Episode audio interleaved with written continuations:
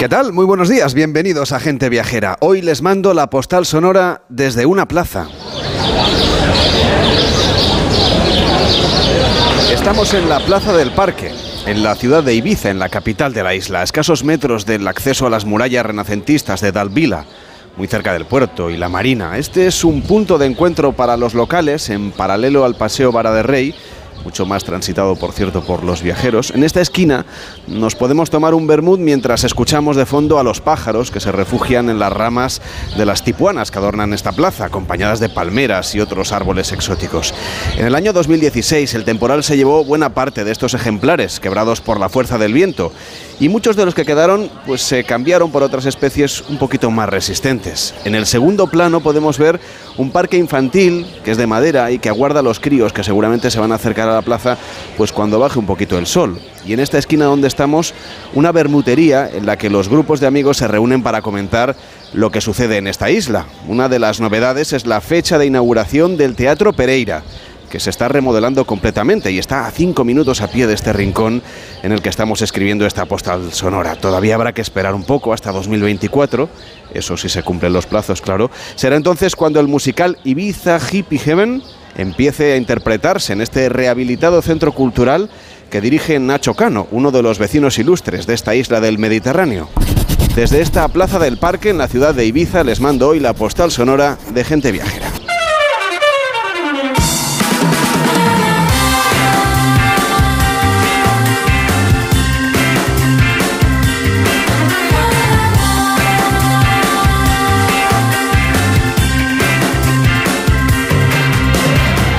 Viajera, el programa de viajes de Onda Cero con Carlas Lamelo.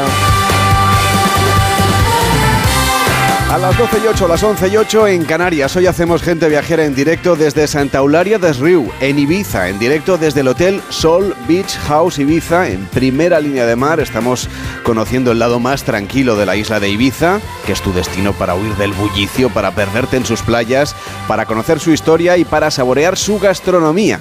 Mañana también estaremos en directo desde Ibiza con la, con la colaboración de Ibiza.travel y de Melia Hotels International. Queremos dar también hoy las gracias a los oyentes, que son en realidad nuestros jefes, porque mm, hacemos la radio, claro, para, para quienes nos escuchan cada fin de semana. Por eso celebramos que seguimos creciendo en esta temporada, consolidando a Gente Viajera como el programa de viajes líder de la radio en España, con un crecimiento del 41% los domingos hasta alcanzar los 215.000 seguidores. Y los sábados la audiencia de este programa también sube y llega ya a los 381.000 oyentes. Así que muchísimas gracias por seguirnos. Enhorabuena también a todo el equipo de Onda Cero, que es, por cierto, la única cadena que crece en este último año, incorporando 148.000 nuevos oyentes a esta ola del Estudio General de Medios. Así que desde este Sol Beach House de Ibiza, en primera línea de mar, como decíamos, saludo también a Víctor Herranzo. Hola Víctor, ¿cómo estás? Muy buenos días. Muy buenos días, Carles. Y a Enrique Domínguez Uceta. Hola Enrique, ¿cómo estás? Buenos pues días. Estupendamente, buenos días. ¿Verdad que este hotel tiene una ubicación, vamos, privilegiada y una configuración que nos permite desde cada habitación estar como si estuviéramos navegando en un barco,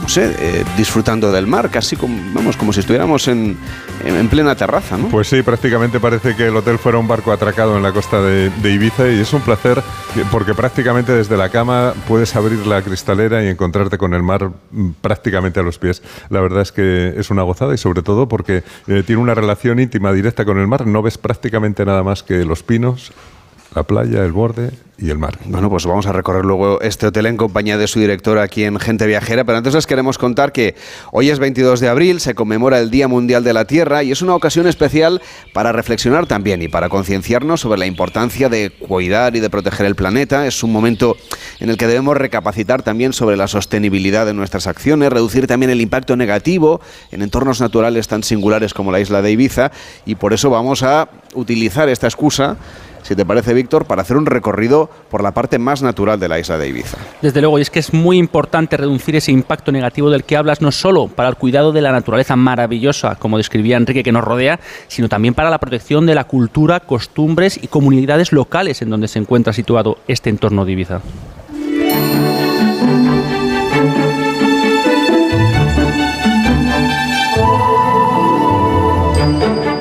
Ibiza es un destino natural, claro que sí, que nos está esperando. Y la verdad es que cuando llegamos aquí por primera vez nos llevamos una sorpresa. Y lo más alucinante seguramente es que las temporadas no acaban nunca, sino que van cambiando de forma. Y podríamos destacar no sé, alguna particularidad que tenga esta isla en cuanto a su formación, por ejemplo, Víctor? Pues sí, la verdad es que Ibiza es mucho más que playas de ensueño, aunque no por eso son menos bonitas que otras. Son espectaculares, con unos fondos marinos cristalinos, limpios, llenos de vida. Los arenales son casi caribeños, algunos más dorados y arcillosos, otros más finos y del color del nácar, con conchas trituradas. Los bosques de pinos y las masas forestales que llegan a acariciar el mar son de un verde intenso, que mezclan esos colores ¿no? con el azul del cielo. Esas fragancias resinosas que perfuman el ambiente como ningún otro aroma nos recuerdan a aquellos que hemos nacido vivido en el Mediterráneo a lo mejor de la vida. Un arrocito frente al mar, unas vacaciones en familia, en pareja, una cervecita fría con unos amigos, un atardecer navegando a vela, al color, a la luz de la que siempre hablaba el filósofo Friedrich Nietzsche como la cuna de la civilización. Y bueno, pues unos paisajes costeros que se terminan de dibujar a través de escarpados acantilados de roca, serpenteantes calas paradisiacas donde poder desconectar o de volver a conectar con nosotros mismos, poder perdernos, fondear si vamos en barco.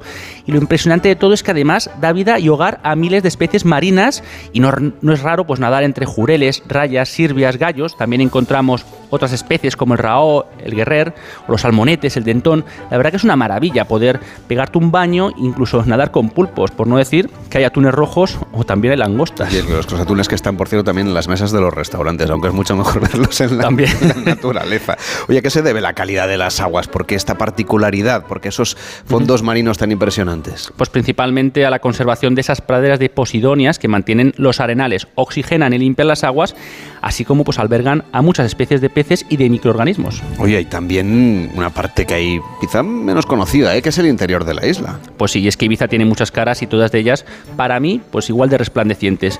Y somos muchos los que con el coche nos hemos recorrido con calma la isla y nos hemos enamorado de ese encanto campestre, de esa autenticidad de sus pueblos y de los productos que cultivan amables payeses. Precisamente, además, en esta época y también en septiembre y octubre, que es cuando a mí sinceramente más me gusta volver a esta isla mágica, pues es cuando se abren esas nuevas posibilidades de desconexión y estamos ya un poco más calmados de la intensidad de la Semana Santa o del verano y podemos pues hablar con la gente y encontrar una pues una gente maravillosa y abierta al, viajero, claro. Y para los que vengan de viaje con su mascota, por ejemplo, ¿se puede explorar Ibiza también con nuestro animal de compañía? Pues sí, siempre con cuidado y manteniendo las playas y los sitios limpios, un poquito de, de ser civilizado, pero es una isla muy pet friendly y en la mayoría de los sitios pues aceptan a nuestras, a nuestras mascotas. Además es que el 43% de la superficie de la isla se encuentra protegida, o sea que es una maravilla. Pues es una buena época esta también para visitarla, para conocerla y un poquito menos de ruido de fondo seguramente, ¿eh? hay un poquito menos de gente que en otros momentos del año. Por supuesto, si usted tiene ocasión, venga en otoño a disfrutar de una isla completamente distinta o en los primeros meses del año. Debe ser un buen momento ahora también, ¿no? Para explorarla en este final de la primavera. Desde luego, y además así pues, pues con el, con el campo como está tan verde y tan bonito, pues podemos recorrer esas ocho áreas naturales terrestres catalogadas como Red Natura 2000, entre las que destacan, como saben los oyentes, pues el paraje de Samunts y sobre todo el Parque Natural de Ses Salines, que es que bajo el agua se extiende aquella pradera de Posidonia oceánica que no nos cansamos de repetir, declarada Patrimonio de la Humanidad en el 99 debido a su alto valor ecológico y que es bueno pues un excelente ejemplo de la beneficiosa influencia de esa, de esa planta en los ecosistemas marinos y también en las playas. ¿no? Recordemos que lo que pasa al mar afecta también al interior de la Tierra. Venga, pues volvemos al mar, porque a mí me gustaría, no sé, por ejemplo, practicar el buceo, el submarinismo o subirme a un kayak, aunque es un poco cansado. Pues es una idea magnífica, magnífica la verdad, hombre, que hay que echarle brazo y podemos recorrer la costa de una manera mucho más sostenible y mucho más, mucho más bonita y en contacto con la naturaleza. Recordemos también, es que los datos son maravillosos, el 75,4% de la fachada litoral se encuentra bajo figuras de protección como la Reserva Marina de la costa nordeste de Ibiza, Tagomago y las reservas naturales de Esvedra, Esvedraney y los islotes del Poniente y son una auténtica maravilla al atardecer. Y con estos fondos, con esta calidad de las aguas, también hay buena mesa por aquí. A ver, ¿dónde vamos a comer? Eso decías, que las langostas están en el mar, pero también están en la mesa. Pues mira, hoy concretamente en el Passage de la Mar de San Antonio se celebra una nueva edición de la Fira del Peixe y del Maris Divisa y que bueno, que no se celebraba desde 2019, pero este año abarca más variedad de producto, pues con el objetivo de dar salida a pescados, mariscos de temporada, los que destacan las gambas, las langostas, todo tipo de pescados de roca. Se promociona además pues el trabajo que realizan las cofradías de pescadores dando visibilidad al sector, así como al producto fresco y local, que es bueno, lo que ofrece el mar Pitiuso es una auténtica delicia, como decíamos, y también durante el día de hoy podemos ir a San Miguel, en el norte de la isla, que se organiza un divertido plan familiar con la tercera Feria del Pulpo de San Miguel, una auténtica maravilla. Será un día muy animado, contará con muy buena música de la mano de Aikia, es un rock bastante sencillito para poder disfrutar de la fiesta. Y luego pues nada, tenemos por la noche hasta las 11 pues ese 80 aniversario con DJs como Los Ángeles. Y bueno, y si se dan prisa por cierto los oyentes que estén en la isla hasta las, a las 3 de la tarde empieza una gran paella popular y las entradas para comer pues se compran en el acto, así que que cojan el coche y que se vayan para San Miguel. Unos cuantos han venido a vernos, un fuerte aplauso por, por favor para el público que ha venido hoy a este Hotel Sol Beach House Ibiza donde estamos haciendo en directo gente viajera. Enrique, desde luego, la parte de la naturaleza está muy bien, pero hay también un patrimonio, nos avanzaba algunas declaraciones de la UNESCO, Víctor, más de carácter natural, pero hay otras que tienen que ver con, con la historia, ¿no? Con la parte patrimonial porque aquí hay mucho más que vacaciones. Bueno, sin duda alguna, Santa Eulalia, que es donde estamos hoy, es una maravilla porque tiene de todo y conserva, eh, pues yo creo que un aire menos agitado que otras poblaciones de la isla. A mí me gusta mucho Santa Eulalia, que en realidad es el segundo municipio de Ibiza por número de habitantes eh, y tiene playas, pero también tiene tierras de interior preciosas con pueblos encantadores y la propia ciudad de Santa Eulalia, que es un centro de actividad completo porque tiene palacio de congresos, polideportivos, tiendas, servicios, pero sobre sobre todo mm, la comodidad de tener una playa en la propia ciudad y un paseo marítimo para poder caminar cómodamente al borde del mar, uniendo la belleza del lugar a la animación de Santa Eularia, que es el puerto en el que atracan los barcos de placer que huyen del holgorio del puerto de Ibiza, pues se vienen aquí, están mucho más tranquilos, eh, tan a gusto, en un ambiente relajado, familiar y en un buen lugar, yo creo también para tocar la fibra sensible de Ibiza, su alma y al mismo tiempo, pues con esa combinación ideal de puerto, de playas y de tierras de interior. Y en lo alto este hotel en el que estamos hay un, rooftop, es decir, una terraza, una terraza abierta al mar con una visión 360 grados y desde ahí se ve Puig de Misa, que es uno de los sitios más hermosos de toda la isla, que está, por cierto, aquí en Santa Eulalia del Río. Bueno, sí, también es uno de mis sitios favoritos en, Ibiza porque es una colina dominante en el paisaje que está justo sobre el río de Santa Eulalia, que es el único río de las Islas Baleares que pasa por aquí y que hizo que este lugar pues fuera seguramente el mejor para vivir en la isla. Había bastante población, había huertas, estaba cerca del mar y en ese promontorio se construyó una torre de vigilancia y de defensa, luego se levantó una iglesia ibicenca de estas que realmente parecen esculturas, que parecen fortalezas rodeadas por espesos muros muy cerradas a la entrada de la luz, blancas, de formas sencillas, son preciosas. Y en esta mm, acrópolis pues fueron asentándose otros elementos muy especiales. Hay un cementerio tras la iglesia que está lleno de encanto y de calma, está cubierto por eh, una especie de pequeña selva de vegetación, tiene un ciprés altísimo y está todo lleno de nombres eh, isleños mezclados con nombres de franceses, de alemanes, de tanta gente que ha llegado aquí que se ha, eh, se ha enamorado del lugar y ya pues se ha quedado, en el caso del cementerio, claro, para siempre. Y viendo lo bonito que Santa Eularia, su equilibrio, pues entiende estupendamente que no se quisieran ir. La iglesia de Puig de Misa tiene también un porche con arquerías cubierto, que es una joya de la arquitectura pues con esencia popular, y, y el Puig de Misa tiene alrededor su Vía Crucis, que es algo también muy característico de las iglesias de Ibiza, con los grupos de tres cruces haciendo estaciones alrededor del templo. Y desde el Puig de Misa, pues se ve, eh, igual que desde aquí arriba desde el rooftop eh, pues todo el territorio circundante, se ven las zonas del río que están recuperadas para conseguir restaurar esa flora, esa fauna, los paseos y los molinos en torno al agua dulce, que yo creo que es una de las joyas que esconde Santa Eularia. Esa es la parte más antigua de Santa Eularia, porque a sus pies se extiende también la ciudad moderna, que la estuvimos visitando ayer y también es muy agradable, siempre con vistas al mar. Sí, esa ciudad moderna que se hizo a principios del siglo XIX, cuando ya no había miedo a los piratas, naturalmente, que infestaban el Mediterráneo y que está en el llano, bajando hacia la costa, hacia ese puerto deportivo, con sus terrazas, sus restaurantes al borde del agua, su paseo marítimo. Tiene todo tipo de instalaciones, incluyendo el Palacio de Congresos, polideportivos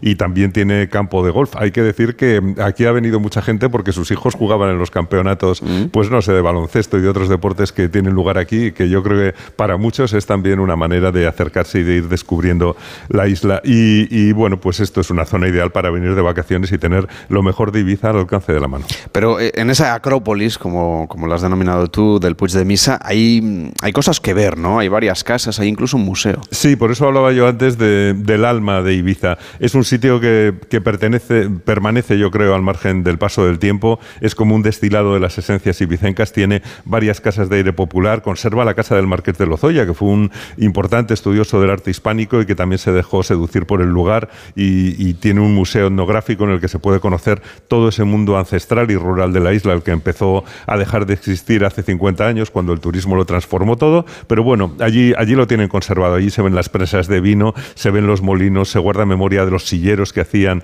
sillas de anea, de quienes tejían en los telares de alto lizo y sobre todo se conservan y se pueden ver los maravillosos vestidos tradicionales de Ibiza que siguen existiendo, guardados en las casas y que solamente se usan los días de fiesta, con esos pectorales de cadenas de oro, unos trajes impresionantes en su solemnidad que tardan horas en ponerse, pero para verlos hay que venir en día de fiesta o en verano, cuando se baila ante el ayuntamiento algún día de la semana. Y el museo, pues yo creo que hace de enlace entre ese mundo moderno que vemos y el mundo antiguo que subyace en todo, porque claro, está en el trazado del paisaje, está en los campos de naranjos, en los campos de olivos, en los muros, en los bancales. Em, eh, eh, yo creo que es el que le dio a la gente de Ibiza pues esa tolerancia y esa discreción que logra que aquí todo el mundo se sienta a gusto. Y no muy lejos de Puig de Misa se encuentra el Museo Barrau, un artista que también se enamoró, claro, de Santa Eulalia de Río. Sí, bueno, es que parece que es una pandemia. Aquí nada está lejos y en la Sala Barrau eh, hay, es un museo muy pequeñito, pero es muy agradable. Está en el Paseo de Salamera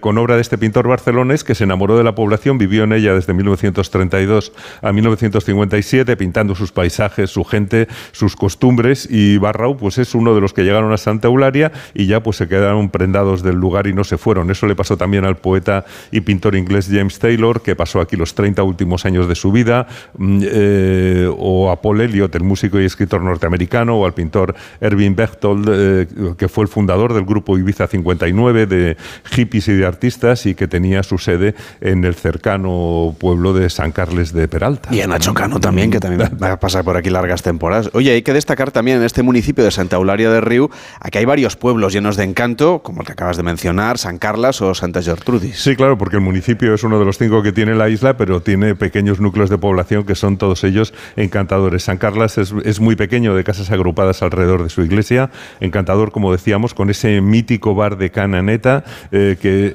escenario de una legendaria convivencia entre hippies y gentes del pueblo hace unas décadas, eh, cada uno a lo suyo, eh, pero, pero un pueblo rural diseminado que muestra eh, lo que es el interior del municipio. Yo creo que en muchas ocasiones más encantador todavía que la costa, más secreto, más discreto, más silencioso y como esa población diminuta también de Santa Gertrudis, con la iglesia en alto recién pintada, que es una belleza, y con esa plaza delante ahora peatonalizada que parece, parece un escenario de la convivencia ibicenca y con esos sitios para tomar algo sin prisa, como el templo bohemio de los bocadillos de jamón, que es Cancosta, que está lleno de cuadros de artistas que han pasado por Ibiza y que han disfrutado allí y que yo creo que es un resumen de la magia, de calma y de agrado que respira la isla. Y luego está Jesús también, otro pueblo con una bonita iglesia y un buen retablo que vale la pena visitar y que es pura calma. O sea que ya ves que no nos aburrimos. No, desde luego que no. otra de las cosas que propone Santa Eularia del Río o Santa Eulalia del Río o Santa Eulari, como le dicen aquí en, en Ibiza, es una ruta cultural por el término municipal.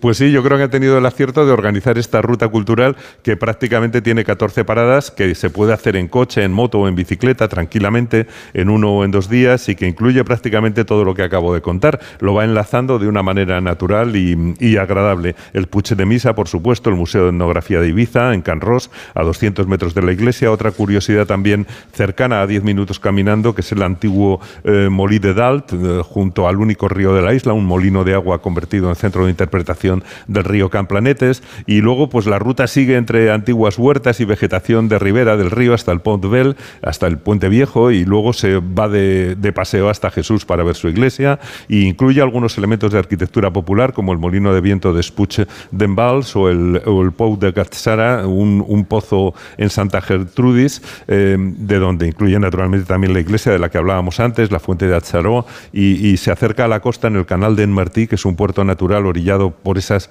casetas varadero tan agradables y tan bonitas de ver para guardar las barcas en los días malos o en invierno y enlaza también con una torre de vigilancia la de Campanís. O sea que ya ves que prácticamente va enlazando todas las cosas características de esta costa oriental de, de la isla de Ibiza y, y, además que nos acerca a esos elementos del mundo rural que, que, dominaba la isla antes de que llegara el turismo. Y Enrique, todavía quedan cosas de aquella presencia hippie de, de la isla, ¿no? Por ejemplo, esos mercados artesanos de las Dalias o de Escaná. Bueno, sí, es una imagen muy agradable la que ofrecen porque demuestra que mucha gente después de aquel tiempo se ha quedado a vivir aquí y que, y que aquello quizá fue un movimiento mitificado de hace medio siglo, pero que sin embargo yo creo que el espíritu de convivencia y de gusto por la artesanía y por el placer de vivir, pues sigue estando y asoma en esos, en esos mercadillos.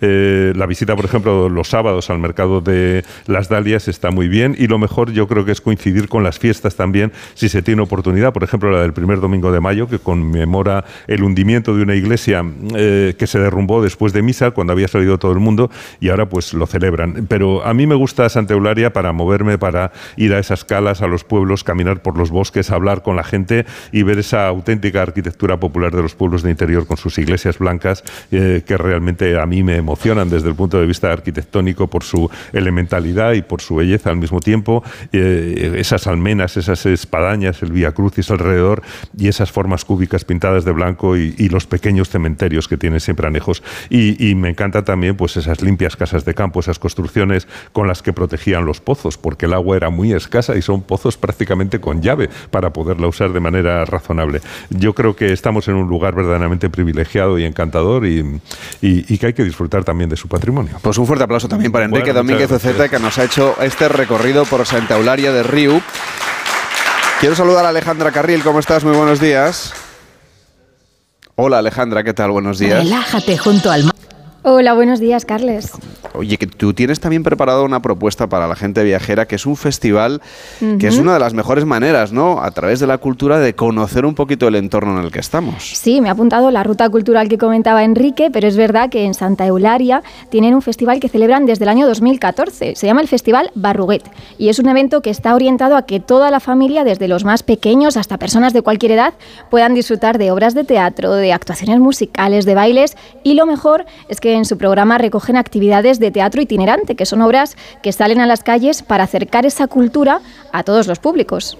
Es un festival que se celebra, por cierto, a finales del mes de mayo, o sea que ustedes están a tiempo de venir y del que hoy vamos a conocer más detalles con María Guas, que es, técnico de cultura del Ayuntamiento de Santa Eulalia de Río. ¿Cómo está? Buenos días, bienvenida. Y va sintiendo mientras Enrique iba contando cosas, ¿no? Sí. Lo ha contado todo muy bien. Muy bien, súper bien.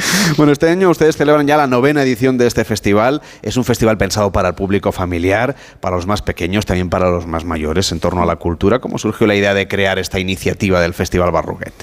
Pues para añadir a todo ese patrimonio que ya han comentado ellos dos. El equipo del programa, sí, Sobre tanto el patrimonio natural como el patrimonio cultural, pues se decidió pues, crear productos culturales de calidad. Y para el 2014 se empezó con este, con este proyecto y llevamos desde ese año, se hace anualmente Tuvimos que cancelarlo el 2020 por razones que todos conocemos, pero los otros años se ha celebrado cada año con mucho éxito de público, la gente está respondiendo muy bien y estamos muy contentos porque trabajamos para ofrecer un, programa de, calidad, con espectáculos a nivel nacional muy, de mucha calidad. Tenemos compañías con premios nacionales de artes escénicas entonces, ah, queremos ofrecer todo eso al público y a los visitantes que, se animen a compartir ese, festival y todo el resto de toda la riqueza que ofrece la isla también.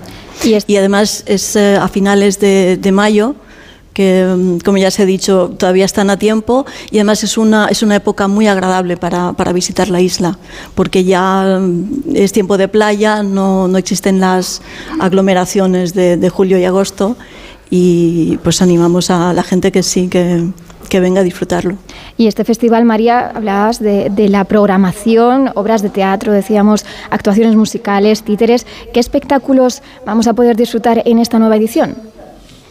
Pues em, en esta edición tenemos 18, 18, espectáculos de 15 compañías diferentes. Las compañías vienen de, cuatro comunidades autónomas, que son Baleares, Cataluña, País Vasco y Andalucía. Y tenemos una gran variedad de espectáculos, porque además de calidad queremos ofrecer mucha variedad que, todas las personas encuentren uh, espectáculos a su gusto. Entonces tenemos desde, como has dicho, espectáculos de, títeres, tenemos danza, danza de calle, danza de sala, tenemos... Um, clown, tenemos música en directo también, entonces creo que todo el mundo va a poder Uh, escoger espectáculos que le gusten. Se puede consultar la programación de este año en la página web que tenemos, que es festival, festivalborruguet.com. Ahí van a encontrar una ficha de cada, de cada espectáculo, la descripción, el enlace al vídeo para que puedan tener una mejor idea de, cómo es y decidir. Las entradas también están a la venta ya, o sea que ya se puede hacer un, se puede programar la visita. Sí, que la gente se lo organice. Yo acabo de abrir la página ahora mismo, festivalbarruguet.com, ahí se pueden comprar las entradas, ver la programación, ver fotografías de otras ediciones. Pero claro, este Festival Barruguet lleva el nombre de un personaje mítico local, que tiene una leyenda. ¿Nos puede contar la historia de, sí, Barruguet? Básicamente es un, es un personaje que sale en las, en las leyendas, en la, en la tradición oral de, de la isla. Y básicamente se distingue por ser un ser bastante travieso. Así que hacía. Y bueno, pero además lo, lo, escogimos porque tiene una, una, acepción así un poco más, más dulce, que es aquí a los niños que son así un poco traviesillos se les llama barroguets también. Mm. Entonces era una forma de, de, conectar, es un festival que va destinado a los, a los niños, sobre todo a las familias en general, entonces nos pareció simpático ese, ese nombre. Le agradecemos mucho que haya estado hoy con nosotros María Guas, técnico de Cultura del Ayuntamiento de Santa De Río, aquí en Ibiza donde tienen ese festival Barruguet. Que vaya muy bien esta edición. Hasta la próxima. Muchísimas gracias. Hacemos una pausa en Gente Viajera y damos un paseo por este Sol Beach House de Ibiza, el hotel en el que estamos haciendo en directo Gente Viajera. En Onda Cero, Gente Viajera, Carlas Lamelo. Relájate junto al mar en el Hotel Sol Beach House Ibiza, un espacio solo para adultos donde relajar cuerpo y mente. Disfruta del mejor rooftop con piscina de la isla, de los jardines de pino mediterráneo a la orilla del mar o de la mejor gastronomía internacional con un toque ibicenco. Sol Beach House Ibiza, un hotel de Meliá Hotels International. ¿Te lo vas a callar? No, esto lo vas a contar y tanto que lo vas a contar. Porque si vas a Jordania, a Egipto o a los Balcanes desde 1.280 euros y con un descuentazo por reservar hasta el 15 de mayo con Mapatours, pues claro que lo vas a contar y tanto. Porque las vueltas dan mucha vida incluso cuando has vuelto. Nautalia Viajes. Polestar 2, el 100% eléctrico con más de 500 kilómetros de autonomía y entrega rápida. Oferta renting hasta fin de stock. Reserva tu prueba de conducción con un experto en un space o si prefieres elige otro punto de encuentro. Vanguardia, minimalismo y diseño escandinavo. Polestar.com ¿Con viajes el corte inglés? Yo siempre estoy ready para viajar. Abril, mayo y junio están llenos de ventajas. Reserva tu hotel con hasta un 35% de descuento. O elige el viaje a tu isla ideal con avión y traslados incluidos, primer niño gratis y primera maleta facturada. ¿Puedes viajar ahora? No lo dudes. Reserva ya con viajes el corte inglés. ¿Nervioso por la vuelta al trabajo? Tranquilo, toma Ansiomet. Ansiomet con triptófano, lúpulo y vitaminas del grupo B contribuye al funcionamiento normal del sistema nervioso. Ansiomet, consulta a tu farmacéutico o dietista. Atención a todos los amantes de la naturaleza y la cultura. Turismo de Austria presenta una serie de podcasts que te transportarán a Innsbruck, un paraíso imperial entre montañas, lagos y cristal. Descubre la belleza de sus paisajes, sus joyas arquitectónicas y su rica historia en una experiencia única de audio. No te pierdas los nuevos podcasts de Innsbruck en austria.info.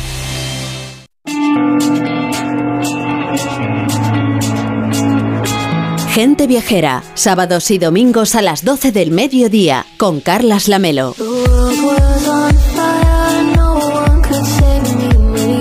Hoy haciendo gente viajera en directo desde este hotel Beach House de Ibiza, que es un sitio realmente espectacular. Nos hemos acercado hasta la piscina para saludar al director del hotel, que está aquí con nosotros, Ignacio Cebrián. ¿Cómo estás? Buenos días. Hola, muy buenos días. Bienvenidos de nuevo a Sol Beach House Ibiza. Aquí desde luego se está muy bien porque vemos la piscina, el azul todavía más intenso del Mediterráneo, todas estas eh, tumbonas de madera, toda en esta hilera de relax que tenéis aquí, unas camas un tipo balinés también para descansar. Vamos, que estamos en un sitio para pasar aquí todo el tiempo posible, ¿no? Pues sí, Carlos, la verdad es que, bueno, como ves, el entorno es un, es un espacio que intenta ser lo más relajado posible. Tenemos, como bien has dicho, el Mediterráneo, tenemos este bosque de pinos maravilloso también que nos da este contraste entre el azul y el verde y toda una serie de elementos que nos invitan a estar, a descansar, a, disfrutar de este, de este entorno relajado maravilloso junto, junto al Mediterráneo. Te voy a pedir que demos un paseo, si te parece, por esta zona de la piscina, donde aquí, pues evidentemente la gente viene a tomar el sol, a relajarse, a bañarse, pero en un ambiente muy tranquilo, porque este es un hotel solo para adultos.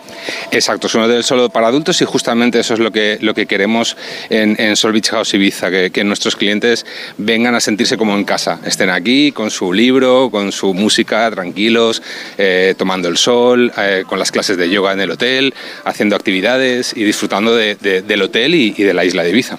Vemos que obviamente, supongo que durante el verano la actividad en la piscina debe ser más intensa. Ahora la gente lo que viene, sobre todo en esta época así de principio de la temporada, a relajarse y a disfrutar sin, a lo mejor sin bañarse tanto, ¿no?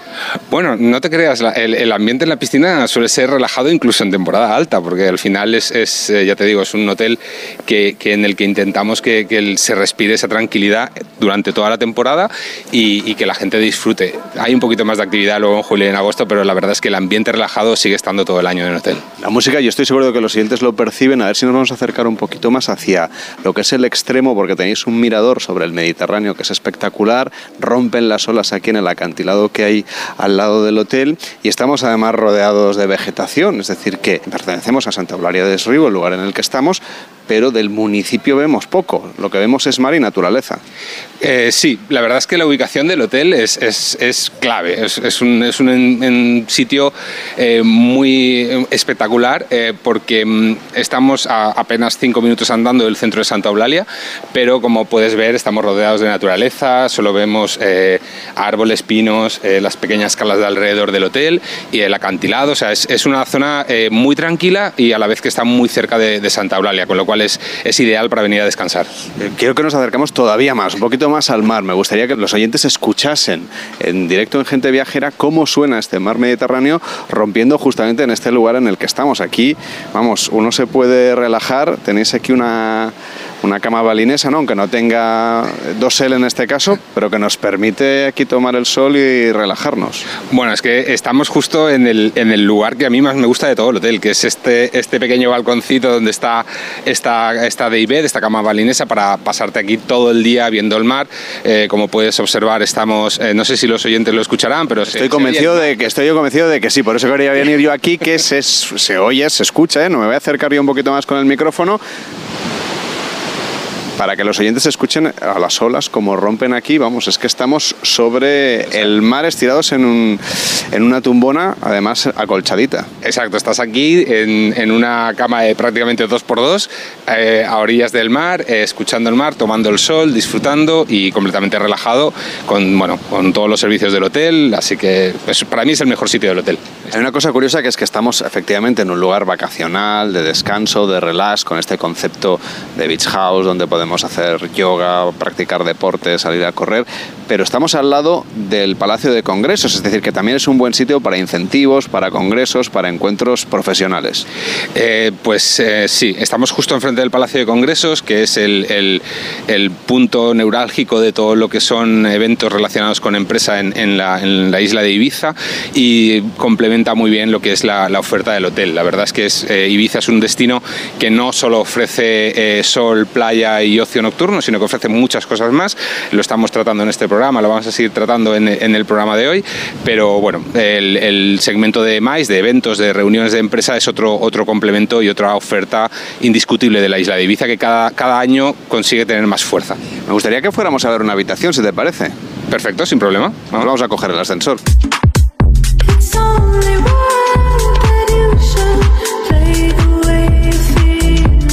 Pues ya hemos llegado, habitación 434. ¿Te parece que la abramos y nos cuentas qué tal? Venga, ¿Es por a dentro? Pues entramos Pues en esta habitación de este hotel de la cadena Melia y estamos, la verdad es que solo las vistas ya son estupendas, pero claro, un amplio baño que está integrado en la habitación, una bañera relajante con vistas. A ver, cuéntanos, ¿cuáles son los elementos diferenciales de las habitaciones de este hotel Beach House Ibiza?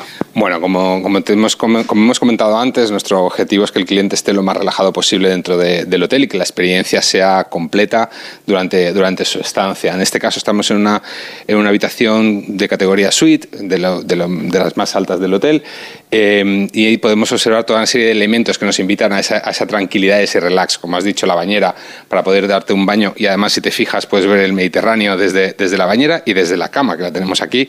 O sea, puedes estar eh, tumbado aquí, relajado y eh, perfectamente mirando, mirando el mar. También tienes este espacio para estar durante el día eh, completamente relajado, leyendo y también fuera, si vamos... claro que sí, hombre, faltaría más. Es, es, lo mejor, el mejor espacio de la habitación.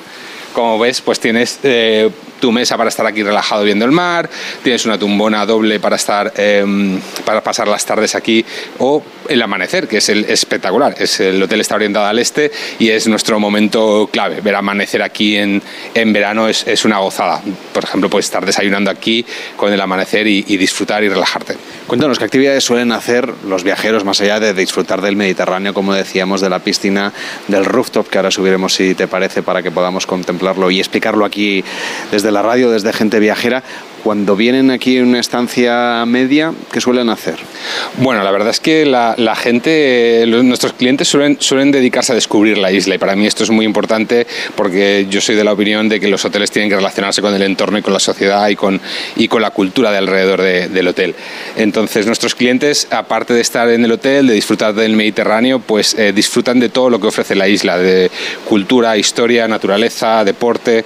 Em, em, ya hemos hablado a lo largo del programa y vamos a hablar también de eh, temas como eh, todo el patrimonio histórico de, la ciudad de Ibiza, el, legado púnico fenicio de la isla, las calas, las rutas senderistas que hay, actividades deportivas, em, en fin, la gastronomía, la cultura. O sea, vienen a, disfrutar y es lo que hacen, a disfrutar y a conocer la isla y es lo que, lo que hacen nuestros clientes aparte de estar aquí en el hotel. Una cosa importante también que es la gastronomía, que yo sé que en Ibiza tiene platos muy tradicionales, enraizados en la historia en la tradición agrícola, sobre todo del interior de la isla, que también supongo se pueden saborear aquí en el restaurante.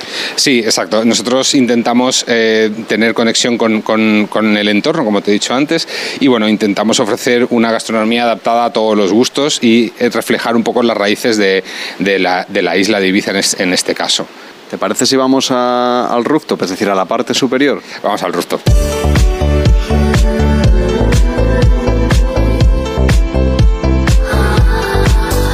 Ya hemos llegado a la parte más alta de este hotel Beach House Ibiza, donde hoy estamos haciendo gente viajera y desde luego que además de las vistas que hemos venido comentando aquí, la visión sí que es 360, es decir, vemos toda la parte marítima que hemos venido comentando, pero ya se puede intuir esa parte de naturaleza y por supuesto también pues el lugar en el que nos encontramos que no deja de ser un destino vacacional de primera. ¿no?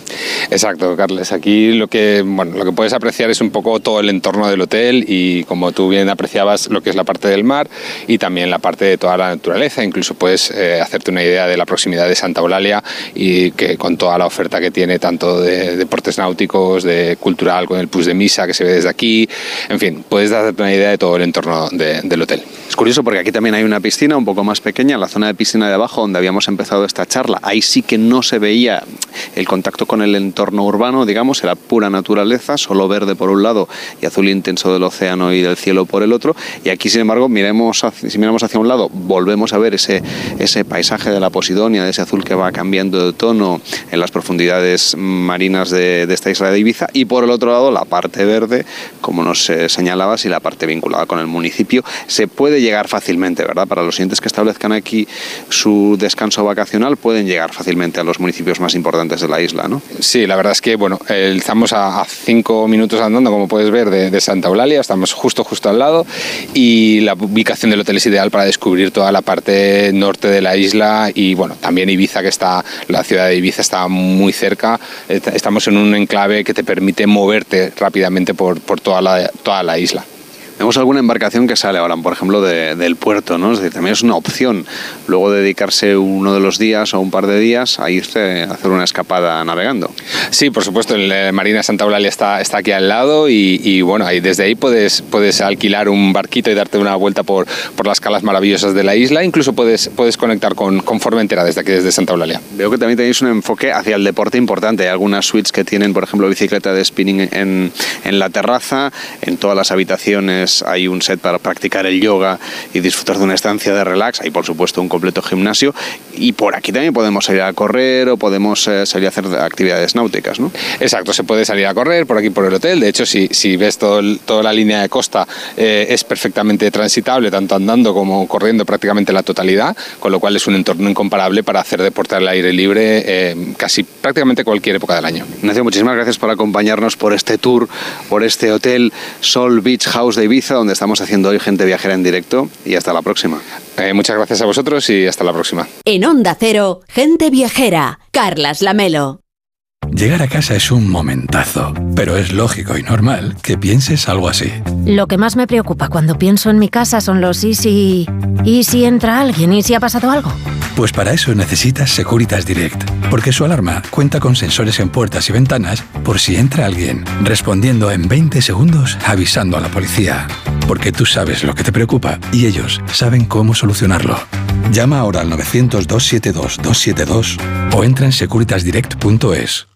Conoce el lado más tranquilo de la isla de Ibiza. Huye del bullicio y piérdete en sus playas, paisajes, historia y gastronomía. Disfruta del deporte en paisajes mágicos. El paraíso está más cerca de lo que crees. Descúbrelo en ibiza.travel. Nueva noche de audiciones en La Voz Kids. Líder y lo más visto de la noche del sábado. ¡Wow! Me he traído a todas mis champitas de la suerte. No puedo vivir sin escucharte, mi vida. Estoy súper arrepentida de no haberme girado. La Voz Kids, hoy a las 10 de la noche en Antena 3. La tele abierta. Ya disponible en A3 Player Premium. En España se diagnostica un nuevo caso de esclerosis múltiple cada cinco horas. Tres de cada cuatro afectados son mujeres y es la segunda causa de discapacidad en los jóvenes. ¿Y si el siguiente fueras tú o un familiar tuyo? Envía SMS con la palabra GAEM al 28014 y con solo un euro con 20 céntimos formarás parte de la solución. Relájate junto al mar en el Hotel Sol Beach House Ibiza, un espacio solo para adultos donde relajar cuerpo y mente. Disfruta del mejor rooftop con piscina de la isla, de los jardines de pino mediterráneo a la orilla del mar o de la mejor gastronomía internacional con un toque ibicenco. Sol Beach House Ibiza, un hotel de Meliá Hotels International. Gente viajera, el programa de viajes de Onda Cero con Carlas Lamelo. 48, las 11 y 48 en Canarias. Hoy hacemos gente viajera desde Santa Eularia de Riu, en Ibiza, en directo desde el Hotel Sol Beach House Ibiza, en primera línea de mar. Estamos conociendo el lado más tranquilo de esta isla de Ibiza, que puede ser tu destino para huir del bullicio, para perderte en sus playas, para conocer su historia o para saborear su gastronomía con la colaboración de Ibiza.travel y Melia Hotels International. La verdad es que la gastronomía es protagonista en esta isla estos días porque Ibiza y Formentera se han convertido en las capitales culinarias de España durante este fin de semana, gracias a la celebración del tercer foro de las Academias Autonómicas de Gastronomía que está teniendo lugar en esta isla. Desde este jueves se han reunido las principales figuras del mundo culinario en nuestro país en este tercer encuentro que aborda Alejandra las tendencias y los proyectos de futuro de la gastronomía. Así es, son unas jornadas que terminan hoy y en las que han podido degustar los platos más tradicionales, pero también esa cocina de vanguardia, esa cocina de autor que sitúa a Ibiza ya como un destino gastronómico para muchos visitantes que llegan a la isla para conocer sus productos típicos. Una isla que ya cuenta con tres denominaciones de origen en torno a los productos, por ejemplo el vino, el aceite o la miel, y estoy seguro que han estado presentes estos productos en el foro gastronómico que cuenta con la asistencia, claro, de Lourdes Plana, que es la presidenta de la Academia Nacional de Gastronomía. ¿Cómo está? Buenos días. Muy buenos días. Es, eh, soy la presidenta de la Real Academia de Gastronomía. Es muy importante porque somos de las pocas academias del mundo que ostentamos el título de Real, concedido por el Rey Emérito. Y bueno, es un gran orgullo para España tener una Real Academia. ¿Cómo está siendo este tercer encuentro del sector gastronómico en nuestro país? De, eh, vamos, digamos, con, con estas academias autonómicas y esa Real Academia de Gastronomía.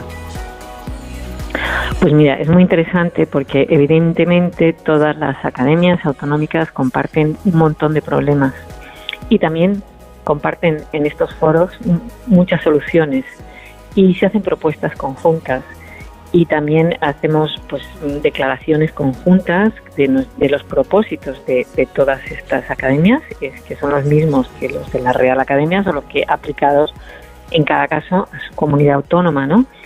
Y evidentemente mm, el propósito de una academia, ya sea academia autonómica o Real Academia, es eh, fomentar el estudio de la, de la cultura gastronómica, ¿eh? de la cultura, difundirlo a la sociedad, porque realmente eh, sí llevamos fama de que comemos muy bien pero ese no es nuestro objetivo. Nuestro objetivo es el estudio de la, de la, eh, de la gastronomía desde la parte histórica, desde la parte nutricional, desde la parte educacional, y eso es lo que intentamos mm, tener, guardar las tradiciones, eh, conservarlas y difundirlas.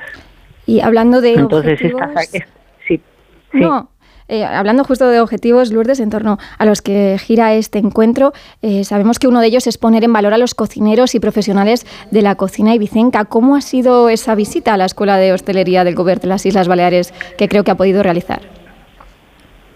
Pues ha sido una visita magnífica porque verdaderamente son de las mejores instalaciones que he visto yo y he visto muchas. Y el sitio es estupendo y está claro que se ha hecho con muchísimo cuidado y pensándolo muy bien, porque primero el edificio es amplísimo, tiene una cantidad de metros cuadrados espectacular, tiene una luz de natural por todos los por todos los rincones y ese es el lujo de hoy día, el espacio y la luz, ¿no? Y luego tiene unas instalaciones punteras, maquinaria puntera, muy bien organizada toda la parte de aulas, toda la parte de prácticas de cocina y estoy convencida que va a ser un éxito porque eso le va a venir muy bien a la isla para formar a, los, a, la, gente de la isla y que no se vayan fuera a trabajar, ¿no? sino que se queden en, esta, en este paraíso que es Ibiza y tener ese punto de, de, aprender la profesión, no solo de cocinero, sino también la de sumiller y también la de sala, que es tan importante, porque hace falta cocineros, pero hace mucha más falta gente de sala. Es una profesión que hay que reivindicar, que hay que revalorizar, porque el servicio es importantísimo. Sin un buen servicio ya puede haber un magnífico cocinero que como no lo sirva bien o como no lo venda bien en la sala, no hay nada que hacer. El cocinero está vendido. Y que además es fundamental para el turismo, ¿no? Como decíamos, que el servicio sea bueno, eso hablará mucho mejor del destino y por supuesto de la marca España está elevando la calidad del turismo y, al final, pues en España tenemos un, turismo estupendo en, números, en cifras, pero cuando te pones a ver, no tenemos tanto, no somos tan estupendos en turismo de lujo. Y aquí lo que interesa es que venga un turismo de calidad, que son de verdad los que dejan más eh, inversión en la isla o en el resto de España. Necesitamos que nos dejen inversión porque España vive mucho del turismo, ¿no? Y no solo del turismo, de todo lo que genera, todo lo que mueve el, turismo, que es toda la industria alimentaria desde el campo, eh, los, los productores de vino, los eh, artesanos y, y, y, finalmente los restaurantes. Es una, es una cantidad importantísima en el PIB español la que se mueve gracias al turismo y gran parte del turismo. En estos momentos va creciendo cada vez más la percepción del turista que, que viene a España por la gastronomía. O sea, hace unos años pues era un 10% de los 80 millones que entraban, un 10% venía por la gastronomía. Ya vamos casi cerca del 20% de que los turistas que entran a España vienen también entre sus objetivos eh, es, es comer, conocer la gastronomía. Y eso se multiplica cuando vuelven a sus países porque si aquí han comido bien y han degustado los magníficos productos que tenemos en España, pues hablamos de, de sobrasada, del por negre, hablamos de vinos, hablemos de lo que hablemos, cuando van a sus países luego demandan esos productos y eso eso es lo que tenemos que perseguir, la calidad, la excelencia y el buen servicio. Como decíamos, no solamente está esta Real Academia Española de Gastronomía, sino que todas las academias de las diferentes autonomías también están presentes. Claro, y quien hace de anfitriona es la Academia de Gastronomía de Ibiza y Formentera. Su presidente es Pedro Matutes. ¿Cómo está? Buenos días. Hola, muy buenos días. Pues la verdad, felices, felices de, de haber podido organizar este, este foro, que lo hemos querido basar en, tres pilares. Hemos querido enseñar pues, una parte del producto que tenemos, kilómetro cero, en nuestras islas. Hemos querido también eh, mostrar la gastronomía que tenemos, también tan variada y tan particular. Y por otro lado también hemos querido Creo que hemos perdido la conexión con el señor. Ah, perdona, que no le, habíamos perdido mínimamente. Nos estaba diciendo lo importante que estaba siendo para, para su Academia de Gastronomía y para la isla el desarrollo ¿no? durante este fin de semana de este encuentro nacional.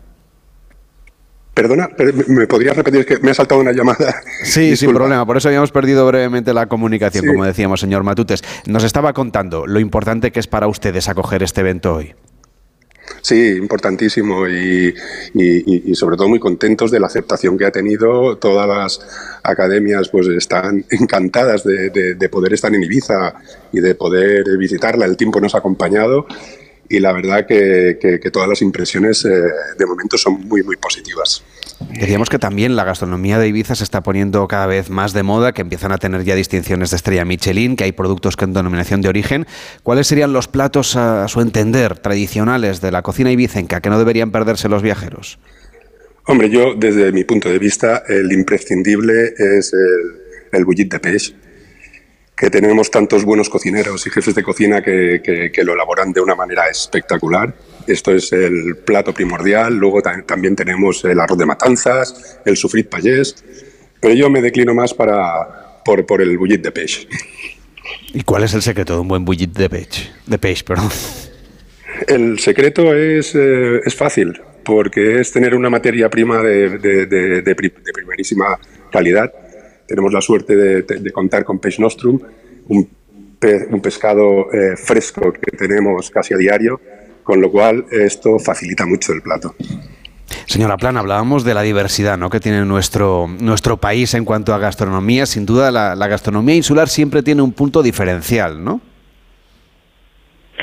Bueno, mm, sí, efectivamente, la diversidad de nuestro país es impresionante. Yo creo que es una de las más ricas del mundo porque orográficamente somos un, país tan diferente, ¿no? Del norte al sur, al este de, la península, las, eh, las Islas Baleares, las Islas Canarias, o sea, es que son orográficamente tan distintas, climatológicamente tan distintas y evidentemente los productos y la forma de elaborarlos pues son muy diferentes. La peculiaridad de las islas, yo siempre pienso que al haber estado un poquito durante más tiempo, un poquito más aisladas, eh, creo que han conservado muy bien la cocina tradicional. Y en eso estamos precisamente en este foro pensando en que eh, vamos a intentar cada vez más entre todos que ya desde las escuelas de cocina, de hostelería, se, favorezca el, mantener las recetas tradicionales, aunque sea en la versión moderna, pero que la gente que venga a Ibiza sepa que está en Ibiza, que no esté comiendo la misma cocina que toma en, no sé, en Sicilia o, en Monte Carlo, ¿sabes? Que ese, ese es el gran problema que la gente joven quiere enseguida, eh, bueno, aprenden lo tradicional, se lo aprenden, que es maravilloso, pero luego de repente piensan que solo haciendo cocina de fusión van a triunfar. No, hay muchísima creatividad en poner las recetas tradicionales eh, al día. Y eso hay cantidad de cocineros que lo hacen muy bien. Y ayer eh, lo hemos probado antes de ayer en la cena de bienvenida que nos dieron dos cocineros de la isla haciendo eh, recetas tradicionales en versión moderna en plan bocado ¿no? de, para tomar un aperitivo y la verdad que dieron una buena muestra de lo bien que se puede hacer. Claro que sí. Lourdes Plana, presidenta de la Academia, de la Real Academia de Gastronomía. Gracias por acompañarnos y hasta la próxima. Y también, por supuesto, al presidente de la Academia de Ibiza y Formentera, Pedro Matutes. Seguimos aquí en Onda Cero. La una, mediodía en Canarias.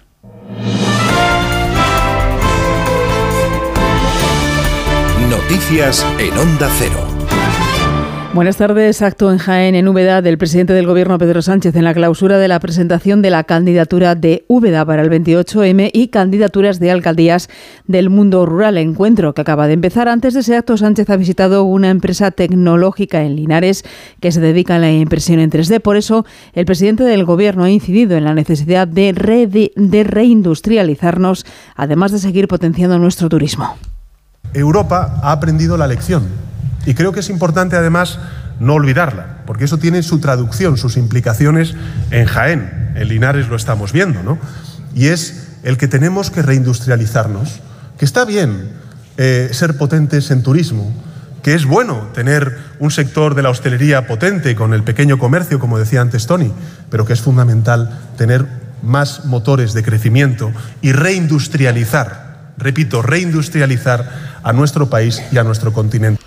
Esas eran las palabras del presidente del Gobierno, Pedro Sánchez, en esa visita en Linares. Ahora está en ese acto en Úbeda, en Jaén, y le escuchamos en directo. Donde no haya dos, ni tres, ni cuatro velocidades, sino que los ciudadanos vivan donde vivan, especialmente en el medio rural, tengan a menos de 30 minutos todos los servicios públicos esenciales, la educación, la sanidad, de su residencia, es un compromiso que asumimos con gusto y es un compromiso que va a hacer a nuestro país mucho mejor. Mucho mejor. Palabras de Sánchez en Úbeda, en Jaén, en directo. La política nos lleva además esta mañana a Murcia con la clausura del acto de presentación de candidatos municipales a cargo del presidente de los populares, Alberto Núñez Feijóo. Nos vamos hasta allí. Verónica Martínez.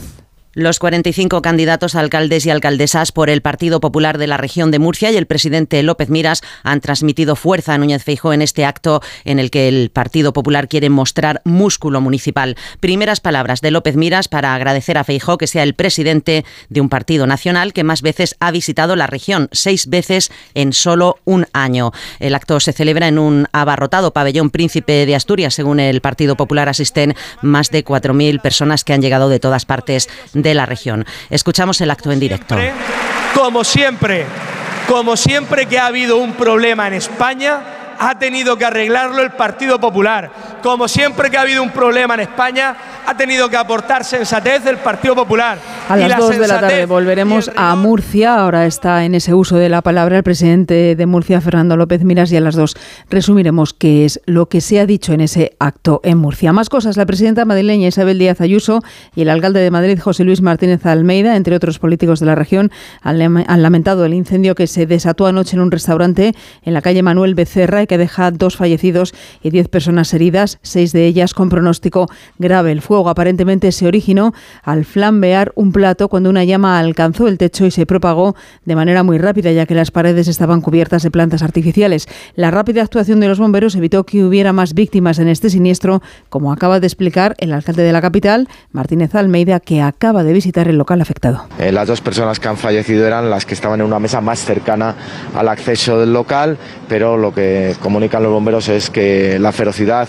del incendio es alta, que los humos eh, pudieron causar muchas más víctimas y que si desde luego no hubiera sido porque este cuartel de bomberos está ah, aquí al lado del restaurante, si se hubiera tardado cuatro o cinco minutos más, el número de víctimas mortales hubiera sido desde luego más elevado por las condiciones del fuego y por los humos que emanaban eh, del fuego.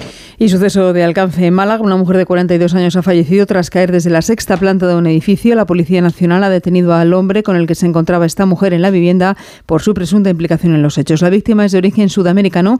Había acudido al piso de un ciudadano búlgaro de 46 años que es el detenido por su presunta implicación en un delito de homicidio. La mujer llegó a contactar con una amiga indicándole que tenía miedo del arrestado con quien no tenía ninguna relación de pareja y acabó cayendo desde el balcón del inmueble. Se ha abierto ya una investigación investigación. Vamos con los deportes, David Camps. Cinco partidos se juegan esta tarde la trigésima jornada de Liga en Primera División, destacando a las nueve Real Madrid Celta de Vigo. El equipo blanco busca una victoria que alargue la lucha por el título de Liga, que puede tener mañana su momento definitivo con el choque Barcelona Atlético de Madrid. Alfredo Martínez. Ya tenemos convocatoria del Barcelona para el gran partido frente al Atlético de Madrid a las 4 y cuarto de la tarde, donde, por cierto, no se están vendiendo muchas localidades en taquilla. Atención porque hay noticia alta médica para Pedri y Frenkie de Jong, sobre todo Pedri que lleva cerca de dos meses de baja. Vuelven el holandés, ambos para ser titulares. No así Ousmane Dembélé, que entrenó con el grupo, pero que podría recibir el alta médica antes del partido frente al Rayo Vallecano del miércoles. Christensen también ha comenzado a hacer parte del trabajo con el grupo, con lo cual solo es baja, además de ellos, Sergi Roberto. Y hay otra noticia, el joven de 16 años, Lamin Yamal, la gran perla de la cantera que ha trabajado esta semana con el equipo, ha entrado en la convocatoria de 21 jugadores. El técnico rojiblanco Simeone no quiere hablar de las opciones ligueras y elogia la temporada del Barça. Tiene un estilo Barcelona puro, ha mejorado en defensa y eso creo que es un plus para un estilo de juego que obviamente siempre será ofensivo porque el Barcelona históricamente tiene esas características y mejorar aún la parte defensiva con futbolistas con características ofensivas tiene un valor añadido al trabajo que está haciendo Xavi. Partidos clave en la lucha por la permanencia, Almería Athletic de Bilbao y Valladolid Girona. Se completa la jornada del sábado con los choques Osasuna Betis y Real Sociedad Rayo Vallecano. Además, en la Liga Endesa de Baloncesto, vigésimo novena jornada, duelo directo por la permanencia, Girona Granada. Además, a las nueve menos cuarto, el Barcelona juega ante el Gran Canaria, el Valencia ante el Bilbao Basket. Y en tenis, semifinales del torneo Conde de Godó en Barcelona. Carlos Alcaraz se enfrenta al británico Evans, el italiano Musetti se medirá al griego Tsitsipas. Es todo, más noticias en Onda Cero a las 2 de la tarde, la una en Canarias, en una nueva edición de Noticias Fin de Semana con Juan Diego Guerrero y en nuestra página web ondacero.es. Continúan con Gente Viajera y Carlas Lamelo. Este sábado la Liga se juega en Radio Estadio. Conseguido el billete europeo, el Real Madrid recibe al Celta para no perder de vista al líder. Plaza en primera clase se juegan en el Real Sociedad Rayo y Osasuna Betis. Y de la tranquilidad en los partidos Valladolid Girona y Almería Athletic. Además, las paradas habituales en los estadios de Segunda División y en la Liga ACB de baloncesto. Este sábado a las 3 y media de la tarde, vive la Liga en Radio Estadio, con Edu García. Te mereces esta radio. Onda Cero, tu radio.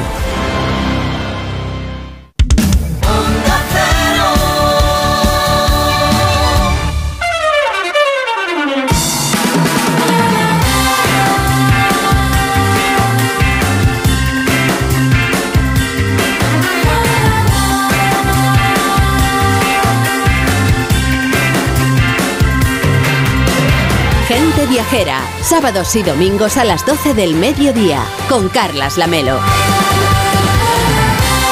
A la 1 y 7, a las 12 y 7 en Canarias. Hoy hacemos gente viajera en directo desde Santa Eulalia de Riu, en Ibiza. En directo desde el Hotel Sol Beach House Ibiza, en primera línea de mar. Y es que estamos viendo el mar ahora mismo y es estupendo, la verdad, estar aquí, conociendo ese lado más tranquilo de la isla de Ibiza, ese destino para huir del bullicio, para perderte en sus playas, para conocer su historia, para saborear su gastronomía. Todo con la colaboración de Ibiza.travel y Melia Hotels International. Y gracias a José Eduardo Martínez Dorado, a Sergio García, Jorge Zamorano y a Fran Villar que hacen que nos puedan escuchar pues eh, también y escuchando también como estamos escuchando ahora mismo el ambiente de Ibiza que ha grabado Víctor Herranz. Víctor, que nos has llevado de viaje, nos vas a llevar de viaje, por ejemplo, esto que estamos escuchando es como suena el paseo de Vara de Rey, que está en la ciudad de Ibiza y que es el lugar donde tú has ido descubriendo curiosidades, ¿no? Con la gente que va pasando por allí.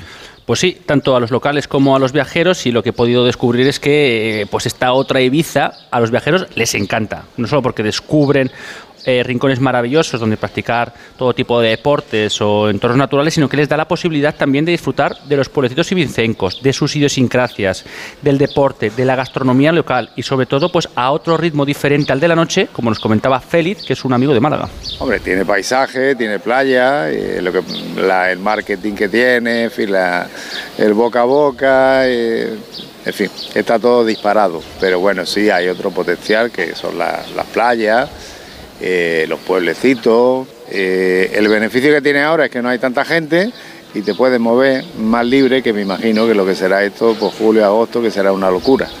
Comimos ayer algo que es típico, que es el, pescado que realizan que, con patata y, y como una salsa de mahonesa y después te ponen por una paella, eh, está muy bueno. Un destino este, un arroz obviamente que podríamos tomar aquí en Baleares, un destino que está dando a conocer esa oferta que es un poco diversificada, ¿no? Con muchas opciones y, y que se complementan, ¿no? Entre ellas, cada uno puede vivir unas vacaciones un poco a su manera. Desde luego, y además es que los ibicencos tienen muchas ganas de que su isla, además de ser de, con- de conocida pues, por su dilatada vida nocturna o la libertad bien entendida que aquí se procesa, pues que se les conozca también por toda la riqueza cultural que es que forma parte de su identidad. Hay un estigma con el amiga. tema de la fiesta, de la noche. Eh, siempre intentamos dar ese apoyo de, que hay, otra alternativa, hay mucha diversidad cultural, hay muchas cosas que puede hacer que no solo se limitan a la noche de Ibiza. Eh, la ciudad de Ibiza necesita una limpieza en el sentido de darle una imagen más nueva, más rejuvenecida y accesible, porque es verdad que hay que tener en cuenta que no todas las personas pueden acceder a, estos puntos en clave y sí que es muy importante pues eso mismo, si estamos hablando que es patrimonio histórico de la humanidad, ¿por qué no darle ese cariño y ese mimo? Se me olvidó presentarla. Esta chica se llama María, es de aquí de Ibiza, está paseando con su abuela por el centro y bueno, tanto con ella como con otras personas, debo decir que he intentado descubrir pues cuáles son esos rincones paradisíacos y secretos de los residentes y la verdad es que lo tienen muy claro, la Melo, no sueltan prenda, los tienen muy escondidos. los sitios que le gustan a los locales no te los cuentan. No te los cuentan. no vayan y mira que lo intenté. los turistas.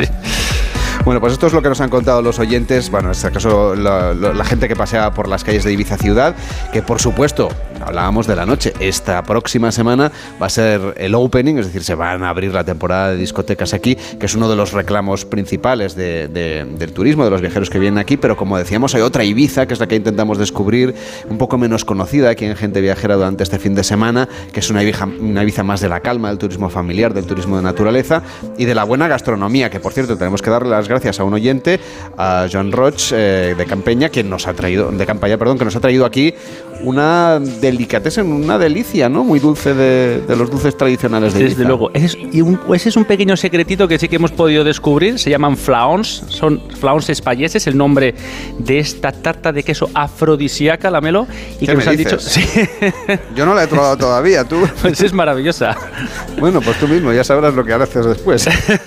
Y bueno, la cosa importante que sí que nos ha contado, que es ese secreto que hemos descubierto, es que la base es la hierbabuena. Y tiene que ser hierbabuena de Ibiza, que es menos mentolada que las del resto y le da ese puntito alegre, medio de mojito, medio de tarta de queso que te alegra la vida. Yo, esto está en Campallá, ¿no? Por si alguien se acerca Exacto. a la isla, está en, En la San ciudad, sí. en San Gertrudis, está, pertenece al municipio de Ibiza. Pues muchísimas gracias por, por este regalo que, que no hemos podido saborear, que es afrodisíaco, así que todo el mundo ya está aquí haciendo cola eh, prácticamente eh, para poderlo saborear. Muy típico de Ibiza, como por cierto es disfrutar de los festivales de cine. Mañana explicaremos que, Ibiza es uno de los lugares de España que tiene mayor importancia cinematográfica porque tiene dos festivales de cine que puntúan y que tienen, bueno, que tienen su consideración de cara a los Goya, pero también es un destino de cine en el sentido de que cuando llegas aquí, pues ves esas playas, esa arquitectura tradicional, esos lugares que piensas, no me extraña que haya tantos destinos, tantos rodajes, tantas productoras que vengan aquí a Ibiza a, a, rodar sus películas. Pablo Merida, ¿cómo estás? Buenos días. Hola, buenos días, Carles. A mí tampoco me extraña nada. Yo eh, he de reconocer con cierta vergüenza, porque ya tengo una edad que eh, no conocía eh, Ibiza. No me digas. Bueno, es que estoy fascinado. O sea, me parece absolutamente alucinante. Es, es una preciosidad. Y claro, mmm, es, es, tan alucinante como la historia del cine en, en, Ibiza, porque cómo llegó a descubrirse sus posibilidades como destino de cine, la verdad es que tiene su miga.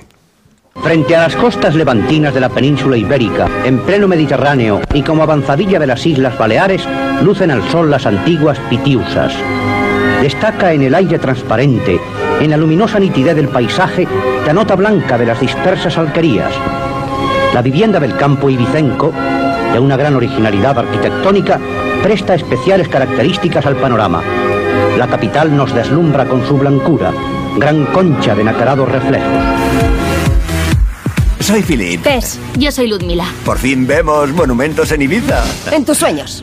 Bueno, venga, vámonos ya. ¡Esto es el paraíso!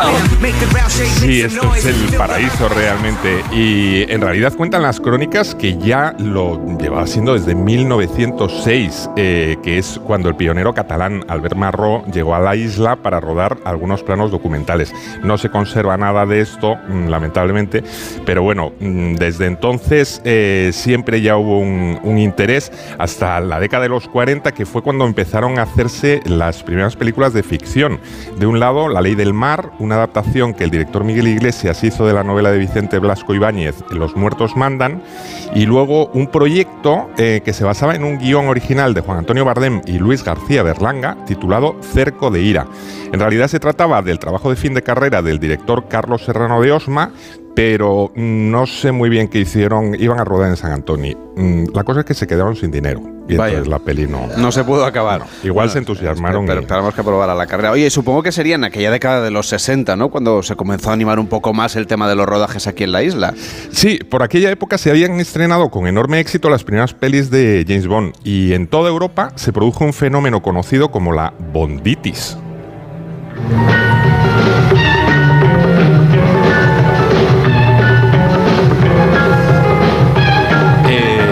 Tanto Francia, Italia y España empezaron a realizar películas de agentes secretos que emulaban sin demasiada fortuna las aventuras de 007. Y aunque con pocos medios, trataban de encontrar decorados exóticos donde ambientar sus disparatadas historias. Dos películas pertenecientes a este subgénero se rodaron aquí en Ibiza. Zarabanda Bing Bing y 353 Agente Especial. ¿Qué me dices? Sí, de repente, los barrios de la Marina, Hidal Vila de la ciudad de Ibiza y las estrechas calles de Santa Eulalia se vieron tomadas por heroicos agentes secretos y despóticos villanos que pretendían trastocar el orden mundial. Dices que eran películas como de serie B, ¿no? Bueno, serie Z casi. bueno, al margen de estas aventuras de serie B que se rodaron en los 60 en Ibiza, si usted las quiere ver, voy a repetir los títulos. Zarabanda Bing Bing y 363 Agente Especial. Eh, ahora buscaré a ver si están en alguna plataforma. ¿Se, produjo alguna película que pudiera realmente pues, despertar el interés cinematográfico en Ibiza? Sí, sí, sí. Eh, más o menos por la misma época, un joven francés que conocía bien la isla porque su familia poseía una casa en San Antonio desde los años 50, se planteó debutar como director y plasmar en la película una Ibiza más real. Me refiero a Barbet Schroeder, quien con el tiempo sería muy popular gracias a películas como El misterio Bombulo y Mujer Blanca Soltera Busca.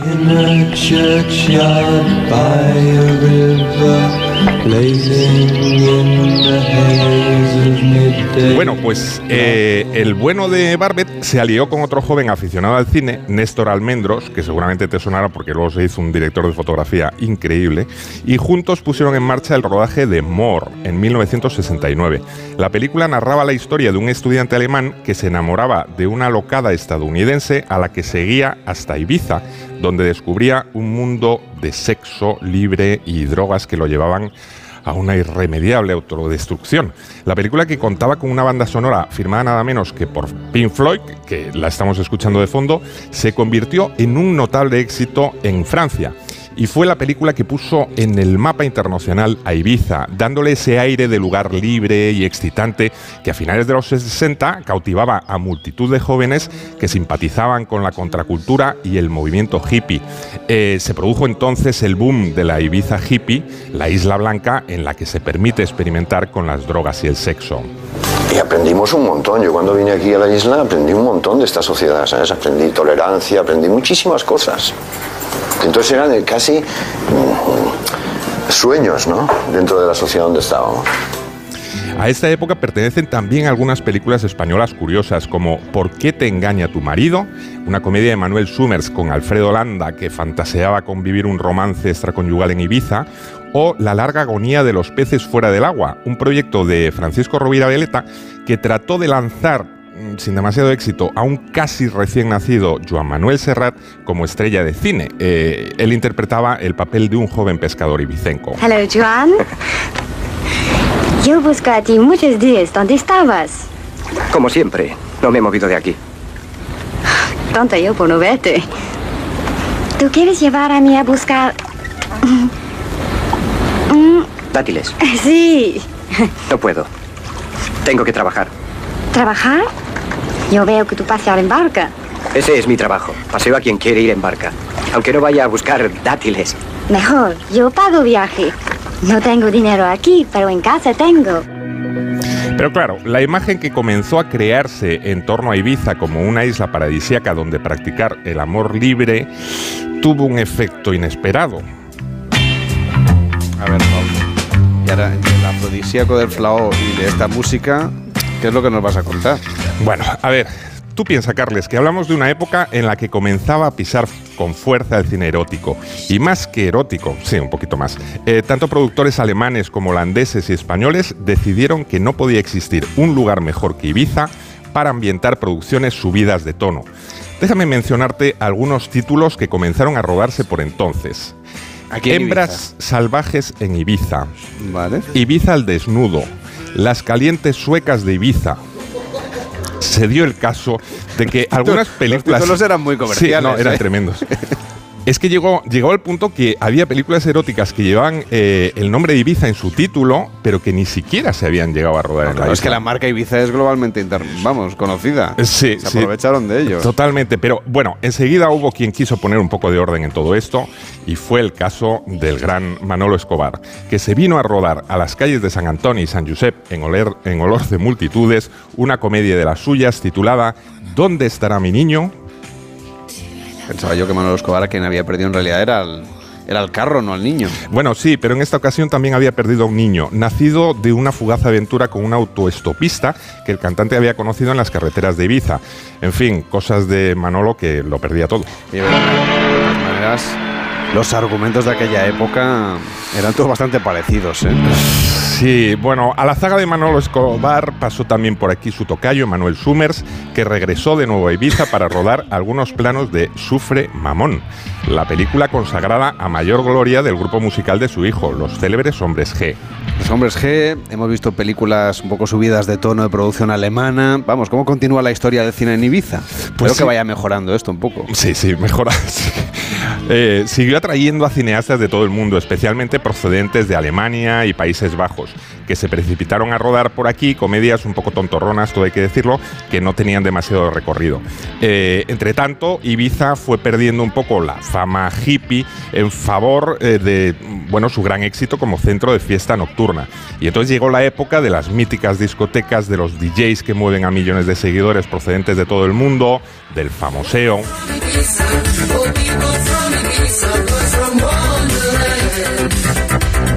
Y todo ello aparece también en el cine, eh, reflejado en películas como Pura Vida Ibiza, La leyenda del DJ eh, Frankie Wild, People, que refleja la vida ibicenca en, la- en localizaciones como Escanar, Esfigueral y por supuesto en los hoteles y clubes más punteros del mundo.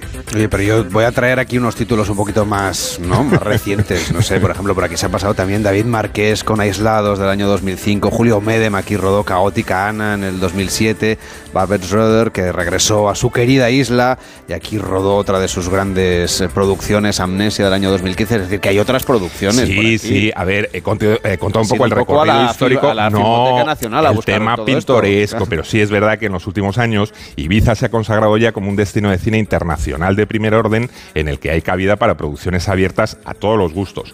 Igual te pueden hacer aquí una película de zombies como Ibiza Undead, que un thriller tipo Los Crímenes del Día de Todos los Santos, o una superproducción de acción como American Assassin, eh, o más recientemente una comedia familiar con, como la francesa Un verano en Ibiza, protagonizada por Cristian Claver. No iría a Ibiza por nada del mundo y Carol lo ha comprendido. Bienvenidos a Ibiza, bienvenidos a la fiesta. Me alegro tanto de que hayas venido. Qué agradable ver el sol. Es un clima subsahariano.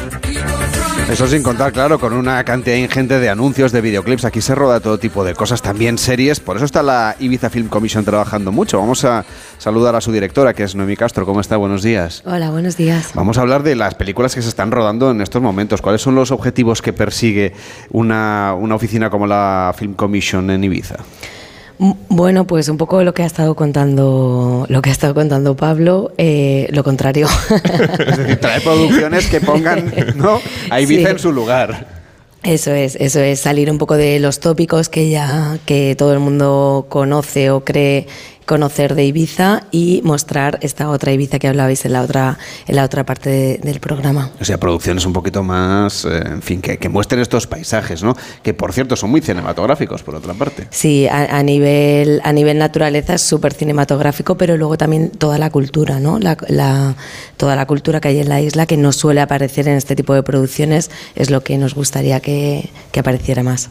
Eh, Yo cada vez veo más programas, series y películas que llevan el nombre de Ibiza en su título. Y hay una cosa que me intriga. Eh, ¿Se ha rodado en Ibiza todo lo que se dice que es Ibiza?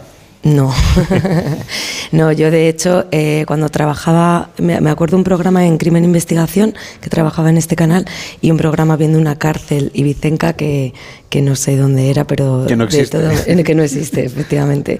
Eh, no, y eso también es otra de las labores de la, de la Film Commission, el conseguir que siempre que aparezca el nombre Ibiza eh, les, hayamos, les hayamos traído aquí. ¿Y qué empiezan, o sea, qué es lo que más piden las producciones? ¿Qué tipo de, de escenarios valoran especialmente? Porque claro, rodar se puede rodar en cualquier parte del mundo.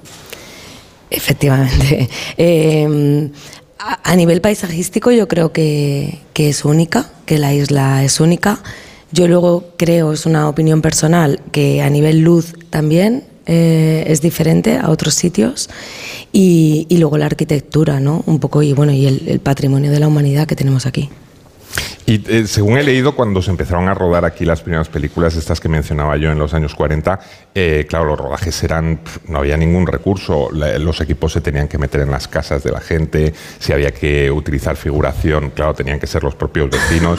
Eh, esto supongo que ha cambiado radicalmente, ¿no? A día de hoy.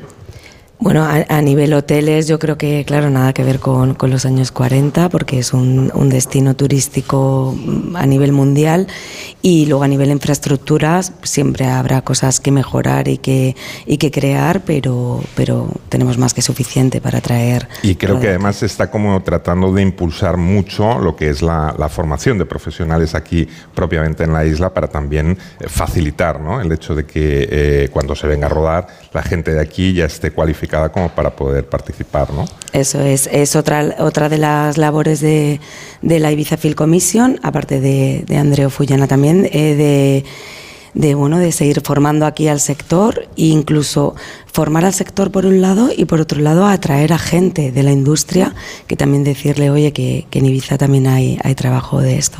Hay una cosa muy importante que destacábamos al principio que tiene que ver con los festivales. Hemos hablado de los rodajes. Mañana le dedicaremos un poquito más de tiempo en el programa porque también estaremos lo- haciéndolo aquí en Ibiza, estaremos en Playa de Embosa. Pero hay dos festivales muy relevantes que además puntúan para los Goya, que eso no ocurre en otras partes de España. Efectivamente, la verdad que hemos eh, gozado ahora con Cinefest en, en febrero y, y ahora en abril pues estamos en... El no- no- ¿no? Que acaba hoy. Eso es, eso es, iba a decir en medio, pero ya en medio no, porque acaba esta noche con la gala, gala de clausura. Y hablábamos de las producciones que se vienen a rodar aquí. ¿Hay alguna que, de la que tengamos que estar pendiente? ¿Así algún estreno que habrá próximamente que sepan ustedes que se ha rodado por aquí o no saben todavía? Eh, bueno, la serie de Netflix Machos Alfa, que, que ha tenido bastante, bastante éxito en España y a nivel internacional. eh, eh, La segunda temporada. Vuelven para ¿Qué la segunda dice? temporada. ¿Y vienen a Ibiza? A Ibiza, sí. Eso no me, lo, no me lo voy a perder. Pues gracias por acompañarnos y que vaya muy bien. A Hasta la vosotros, próxima. Esta Ibiza gracias. Film Commission, que es uno de los contenidos que le estamos contando aquí en Gente Viajera. Hoy haciendo el programa en directo desde Santa Eulalia de Riu. Estamos en, en este hotel, en este Sol Beach House de la cadena Milia. Ha sido un placer tenerle aquí con nosotros y hasta la próxima. Buenos días. Muchas gracias. Hacemos una pausa en Gente Viajera y seguimos haciendo hoy deporte, porque hoy van a celebrar aquí en Ibiza una media maratón, así que a la vuelta vamos a hablar de turismo deportivo. En Onda Cero, gente viajera. Carlas Lamelo. Conoce el lado más tranquilo de la isla de Ibiza. Huye del bullicio y piérdete en sus playas, paisajes, historia y gastronomía. Disfruta del deporte en paisajes mágicos. El paraíso está más cerca de lo que crees. Descúbrelo en ibiza.travel. ¿Te lo vas a callar? No, esto lo vas a contar y tanto que lo vas a contar. Porque si vas a Jordania, a Egipto o a los Balcanes desde 1.280 euros y con un descuentazo por reservar hasta el 15 de mayo con Mapatours, pues claro que lo vas a contar y tanto. Porque las vueltas dan mucha vida incluso cuando has vuelto. Nautalia Viajes. ¿Con viajes el corte inglés? Yo siempre estoy ready para viajar. Abril, mayo y junio están llenos de ventajas. Reserva tu hotel con hasta un 35% de descuento. O elige el viaje a tu isla ideal con avión y traslados incluidos. Primer niño gratis y primera maleta facturada. ¿Puedes viajar ahora? No lo dudes. Reserva ya con viajes el corte inglés. La Bañeza. Vívela desde dentro. Descubre sus museos, sus mercados y ferias, siente su pasión, recorre su carnaval, respira su ambiente motero, recorre su ruta de grafitis y degusta la rica gastronomía. La Bañeza. Siéntete vivo. turismolabaneza.es Tus hijos ya son adolescentes y es lógico y normal que te preocupe algo así. Ahora que han crecido ya no hacen planes con nosotros. Se quedan en casa solos, o eso dicen. Y me preocupa lo que pueda pasar. Pues eso con Securitas Direct tiene solución, porque con su alarma estarán protegidos dentro de casa ante cualquier emergencia y con sus cámaras podrás ver que todo va bien, porque tú sabes lo que te preocupa y ellos saben cómo solucionarlo. Llama ahora al 900-272-272 o entra en securitasdirect.es. Relájate junto al mar en el Hotel Sol Beach House Ibiza, un espacio solo para adultos donde relajar cuerpo y mente. Disfruta del mejor rooftop con piscina de la isla, de los jardines de pino mediterráneo a la orilla del mar o de la mejor gastronomía internacional con un toque ibicenco. Sol Beach House Ibiza, un hotel de Meliá Hotels International. En España se diagnostica un nuevo caso de esclerosis múltiple cada 5 horas. Tres de cada cuatro afectados son mujeres y es la segunda causa de discapacidad en los jóvenes. ¿Y si el siguiente fueras tú o un familiar tuyo? Envía SMS con la palabra GAEM al 28014 y con solo un euro con 20 céntimos formarás parte de la solución. Nueva noche de audiciones en La Voz Kids. Líder y lo más visto de la noche del sábado. Me he traído a todas mis champitas de la suerte. No puedo vivir sin escucharte, mi vida. Estoy súper arrepentida de no haberme girado. La Voz Kids, hoy a las 10 de la noche en Antena 3. La tele abierta. Ya disponible en A3 Player Premium. Conoce el lado más tranquilo de la isla de Ibiza. Huye del bullicio y piérdete en sus playas, paisajes, historia y gastronomía. Disfruta del deporte en paisajes mágicos. El paraíso está más cerca de lo que crees. Descúbrelo en ibiza.travel. Gente Viajera, el programa de viajes de Onda Cero con Carlas Lamelo.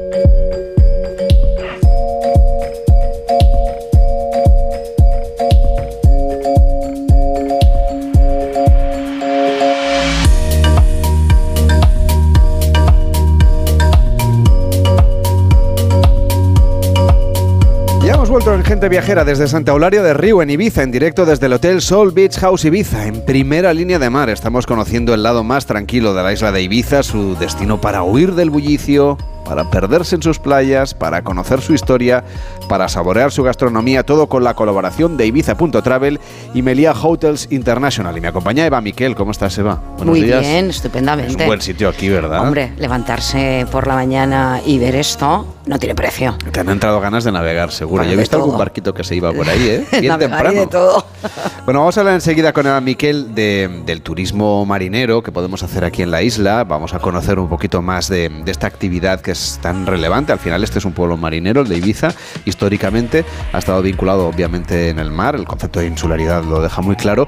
Pero también es un destino muy querido por los marineros de otras zonas de España, ¿no? Que vienen aquí Claro. a disfrutar. La gente que, que tiene la capacidad pues de, de alquilarse una embarcación y disfrutar de unas vacaciones. Pues sí, tiene uno propio y lo trae y lo fondea De aquí. todas, de todas, las, de todas las maneras. ¿eh? Luego hablaremos y, y mañana seguiremos también porque abordaremos mucho el tema del, del charter, pero efectivamente es un punto clave para todos los que vienen de la península eh, con eh, barco alquilado, con barco eh, propio o que llegan ya a la isla y, y deciden alquilar. Que todo esto ya también, pues, eh, en fin, pues seguiremos hablando en profundidad, pero vamos, Ibiza es sinónimo de muchas cosas, eh, sin duda, pero una de ellas y una de las más importantes es la de turismo náutico, es el podio del turismo náutico. Bueno, ya que vienen a hacer también natación en aguas abiertas, vienen a disfrutar de la bicicleta. Hoy me parece que hay un, un medio maratón que no sé si Víctor Herranz se anima a poner. Yo creo que ya no llegas por eso. Tienes excusa, creo que te están corriendo hasta ahora si no han acabado ya. Iría, ¿eh? Si no... Hubiese sido, ¿verdad? Habría Te- ido. te veo 20 yo. kilómetros, vamos, me lo recorro después de comerme el flagón. y 30. Bueno, veo que el fla- va, va avanzando, ¿eh? que habéis, eh, estáis haciendo el trabajo que hay que hacer. Eso sí que da energía, por ejemplo, para subirse a la bici, que es lo que vamos a hacer ahora con Juanjo Planells. ¿Qué tal, Juanjo? ¿Cómo estás? Buenos días. Hola, muy buenos días. que es el organizador de esa vuelta a Ibiza Scott by Shiamano, que es uno de los eventos deportivos que atrae aquí muchísimos viajeros. Hay hoteles que hacen, en fin, una buena, ¿no? una buena factura turística gracias a eventos como este.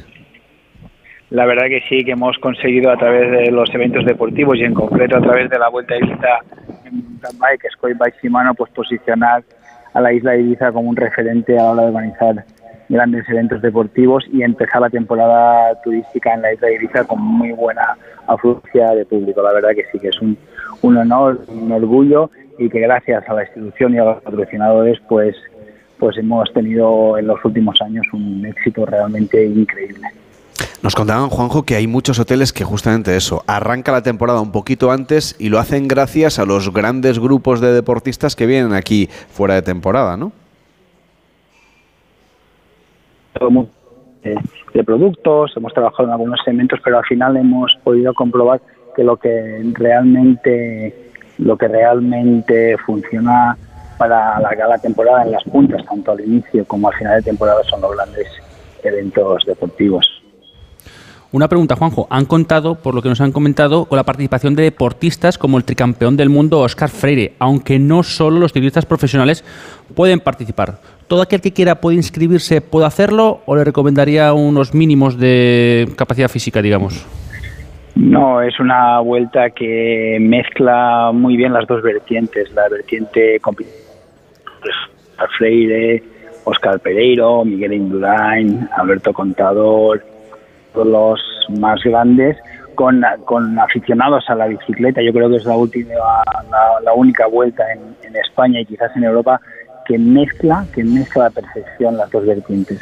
Eh, puedes venir a disputar, de hecho tenemos a los mejores corredores del mundo disputando la Vuelta a Ibiza y a los cicloturistas que vienen a, a, pasear, a disfrutar de la isla, a conocer las otras caras de la isla de Ibiza, conocer sus senderos, sus caminos, sus playas, lo maravillosa que es la isla Ibiza fuera de temporada y que tantísimo tiene que ofrecer al visitante. Hablamos de un turismo deportivo por el que podemos conocer Ibiza subidos, por ejemplo, a una bicicleta, pero también lo podemos hacer corriendo por sus calles y superando los kilómetros mientras hacemos una maratón como la que se celebró aquí en Santa Eulalia de Río a principios de este mes de abril. Nos acompaña Francisco Larrey, que es socio director de Talentum Group, que es la empresa organizadora de Santa Eulalia Ibiza Maratón. ¿Qué tal? Muy buenos días. Buenos días, ¿qué tal estáis todos? Decía yo que hoy también hay un medio maratón, ¿no? En la isla aquí no paran de hacer deporte. Sí, hoy de hecho desearle a todos los corredores lo mejor, que disfruten mucho de nuestra isla y como bien decías, ¿no? La isla eh, para el running, para el corredor, es una experiencia totalmente distinta a cualquier otro tipo de carreras y mostramos pues todas esas caras que tiene Ibiza, la Ibiza interior, la Ibiza pegada al mar, una meta pues muy bonita en el paseo marítimo de Santa Euralia y al final pues trasladar ese concepto de run and feel, de experiencia, de que Ibiza pues es deporte eh, además de muchísimas otras cosas, pero estamos a un nivel altísimo deportivo y que permite desestacionalizar claramente el turismo, ¿no? Y se nota muchísimo. Esta mañana, por ejemplo, mientras preparábamos el programa, aquí este hotel en el que estamos, este Sol Beach House Ibiza, está rodeado por un camino que recorre la, costa. Yo me he quedado con las ganas de ponerme las zapatillas, que las tengo en la maleta, pero tenía que, preparar cosas para el programa y en esta ocasión no he podido salir a correr, pero me quedo con las ganas de volver a este rincón de la isla y correr. Y había mucha gente corriendo. La, la veíamos, por ejemplo, desde los enormes ventanales que tiene este hotel. Sí, hay mucha gente. Animarte a que el próximo 13 de abril 2024 puedas venir a la Santa Eulalia Ibiza Maratón porque tenemos las distintas distancias, ¿no? Para todos los gustos.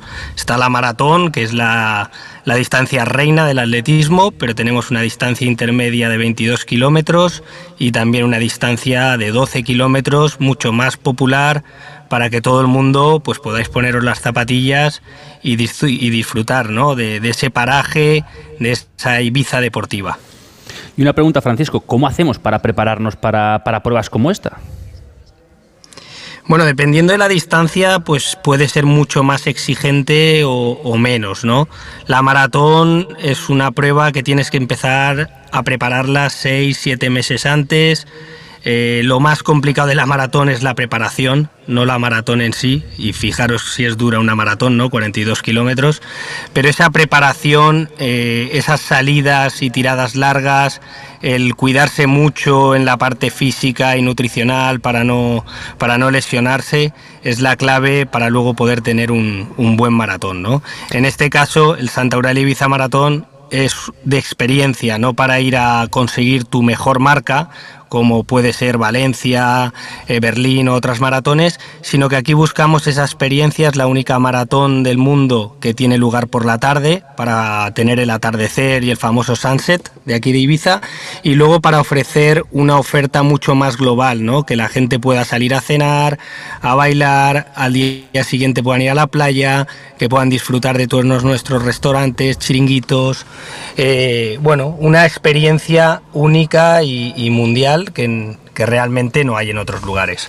Oye, pues si es por la tarde, podemos hacer el programa por la mañana sin problema, ponerlos las zapatillas y luego ir a correr el maratón el año que viene, en abril. Pues invitados estáis. Nos lo que apuntamos. Os Oye, cojo el te- testigo. Claro que sí. Juanjo, por cierto, eh, de las zonas de Ibiza que, que, eh, seguramente nos podría recomendar para los eh, ciclistas que vengan aquí a la isla a conocer un poco ese terreno, a darle al pedal, ¿en ¿qué rutas nos recomendarías? Pues Ibiza es un parque de atracciones natural, libre. Eh, toda la isla en sí, la costa norte es espectacular, la bahía de San Antonio con esa famosa puesta de sol, las caladas de San José, la zona de Salinas, Ibiza que es patrimonio mundial por la UNESCO. Tenemos una isla que es una verdadera delicia para los deportes al aire libre, para el turismo activo y, como no, para los grandes eventos deportivos. Francisco, te pregunto lo mismo, pero en este caso para los runners, para los corredores. Pues coincido con Juanjo, ¿no? Realmente tanto la zona más pegada al mar como puede ser Salinas, que es muy, muy plana, toda la zona de los paseos de Santa Euralia, Escaná, es algo muy bonito y luego el centro y el interior de la isla, ¿no? La zona de Santa Gertrudis, de- de- desde donde sale nuestra carrera de 22 kilómetros, eh, estás corriendo con, con campos, con naturaleza, con pinadas impresionantes que la gente pues no se espera, ¿no? En Ibiza y realmente sorprende. Mucho corredor nos dice, es como correr en un pulmón verde. Estamos acostumbrados a correr en grandes ciudades, Nueva York, Boston, pero realmente eh, lo que tenemos en Ibiza es único, ¿no? Ese paraje natural. Han venido también deportistas de varias partes de, nuestro país, de, de lo que tenéis vosotros, de los datos que vosotros manejáis para que se apunten a esta maratón, que ya hemos dicho que además de la distancia del maratón, pues tiene otras posibilidades quizá un poquito más asequibles. ¿De qué partes de España vienen más viajeros a correr aquí a Ibiza?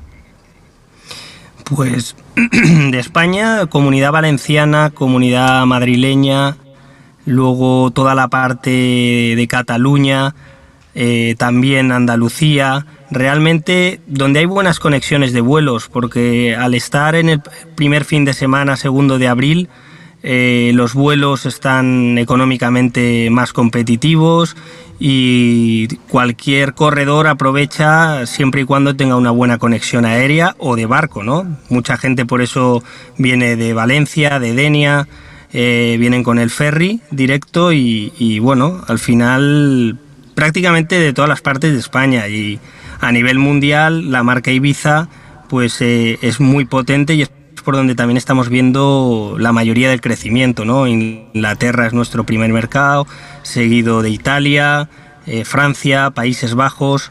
Eh, hay que aprovechar, ¿no? La marca Ibiza, pero enfocada a este turismo de grandes eventos deportivos. Juanjo Planells, organizador de la Vuelta Ibiza Scott by Shimano, muchísimas gracias por acompañarnos y que vaya muy bien. Hasta la próxima. Muchísimas gracias a Onda Cero e invitaros a que vengáis a Ibiza a practicar turismo activo, y a la vuelta a Ibiza en mountain bike con Bike Shimano. Muchísimas gracias. Pues gracias, iremos en bicicleta o iremos corriendo con Francisco Larrey, director de Talentum Group, que organiza esta Santa Eularia Ibiza Marathon. Hasta la próxima, muy buenos días. Hasta la próxima y muchas gracias por vuestra cobertura. Víctor, ya sabes, tienes que empezar a entrenar, tienes casi un año. Pues sí, De hombre, la abril del año que viene, 42 kilómetros y pico, te los haces en un pispás. Bueno, si tú me echas una mano, por las mañanas me vas acompañando, por menos que tenga alguien que me, me Que te anime. motive, que Claro, te y que me anime a levantarme por la mañana pronto. Bueno, pues eso, eso, eso tiene solución. Además, esta maratón es por la tarde. Ah, maravilloso. O sea que por la mañana puedes descansar, aunque tendremos programa porque es el fin de semana. Bueno, pues después del programa vamos a hacerlo, ¿no? Claro que sí, hombre, nos lo apuntamos. Hacemos una pausa en Gente Viajera y nos vamos a ir al mar, que es la otra parte que nos faltaba de turismo activo, para disfrutar con Eva Miquel de Ibiza como destino marinero. En Onda Cero, gente viajera. Carlas Lamelo. Donde tú ves trabajadores, el Instituto Regional de Seguridad y Salud en el Trabajo se ocupa de la prevención de sus riesgos laborales. Comprometido con la vida. Infórmate cómo en el 900-713-123. Comunidad de Madrid. Onda Cero.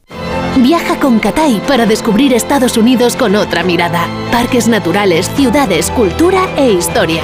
Descúbrelo en coche de alquiler o con nuestras rutas en tren de una manera novedosa y sostenible. El este histórico, nueve días de viaje desde 1.335 euros. Consulta los viajes en www.catay.es. Existe un lugar donde puedes conectar con la naturaleza y disfrutar de una vida sana y plena. Un lugar con 100 kilómetros de senderos para pasear y más de 100.000 árboles de 50 especies, 20 reservas de mariposas, lagunas. Se llama Arco Verde y conecta 15 municipios de Madrid con los tres grandes parques regionales. Arco Verde, vuelve a conectarte con la naturaleza. Comunidad de Madrid. Te compra tu coche, te compra tu carro, te compra tu buga. Te compra tu furgo, te compra tu moto, te compra tu auto, caravan. ¿Te han hecho una oferta? Te la mejoramos. Has oído bien. Mejor precio garantizado y compromiso de pago en 24 horas. Ven a vernos. Aquí, en la Comunidad de Madrid, todos podemos tener un pueblo. Contamos con más de 140 pueblos de menos de 20.000 habitantes. Pequeños, bonitos, con mucho encanto y rodeados de naturaleza. Vente, estamos muy cerca. Comunidad de Madrid. En buenas manos, el programa que cuida lo más importante, tu salud. Estamos hablando de una enfermedad relativamente joven, porque ¿qué síntomas nos tienen que hacer sospechar que pueda haber detrás este problema? Los mejores especialistas, claves y consejos para cuidarnos mejor. La medicina da soluciones también para todo. En todos los ámbitos. Vamos haciendo escala donde están los mejores especialistas. En buenas manos, el programa de salud de Onda Cero, siempre que quieras, en la web y en la app, con el doctor Doctor Bartolomé Beltrán. Te mereces esta radio. Onda Cero, tu radio. Gente viajera. Me encanta la verdad el programa porque me da la posibilidad de viajar eh, junto a vosotros. Os agradecería en esta nueva singladura si pudierais hablar de Cazorla y... Mi marido y yo nos vamos a Menorca y me gustaría que me contarais cómo visitar la isla en tres días. Ideas y consejos para tus próximas vacaciones. Rincones por descubrir. Experiencias para compartir. Gente viajera. Con Carlas Lamelo. Sábados y domingos desde las 12 del mediodía. Y cuando quieras, en la web y en la app. Gente Viajera, con Carlas Lamelo. Te mereces esta radio. Onda Cero, tu radio. Gente Viajera. Onda Cero.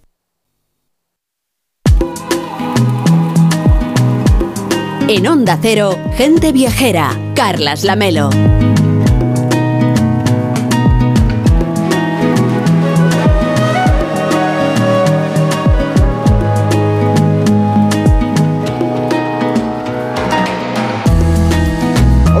Gente viajera desde Santa Eularia de Río. Estamos en Ibiza, en directo desde el Hotel Sol Beach House Ibiza, en colaboración con Ibiza.travel y con Melia Hotels International.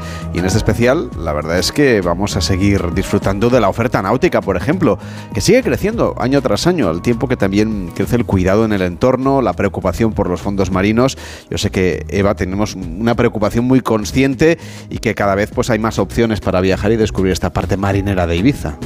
Pues, eh, pues sí, Carlas. La verdad es que decíamos antes, ¿no? Que hablar de Ibiza, pues es hablar de muchísimos tipos de turismo, pero sin duda es hablar de turismo náutico, porque son muchas familias y todo tipo de público que quieren disfrutar de la isla desde el mar, desde las embarcaciones más tradicionales como los eh, clásicos eh, como desde veleros o embarcaciones a motor, como también desde kayaks o paddle surf.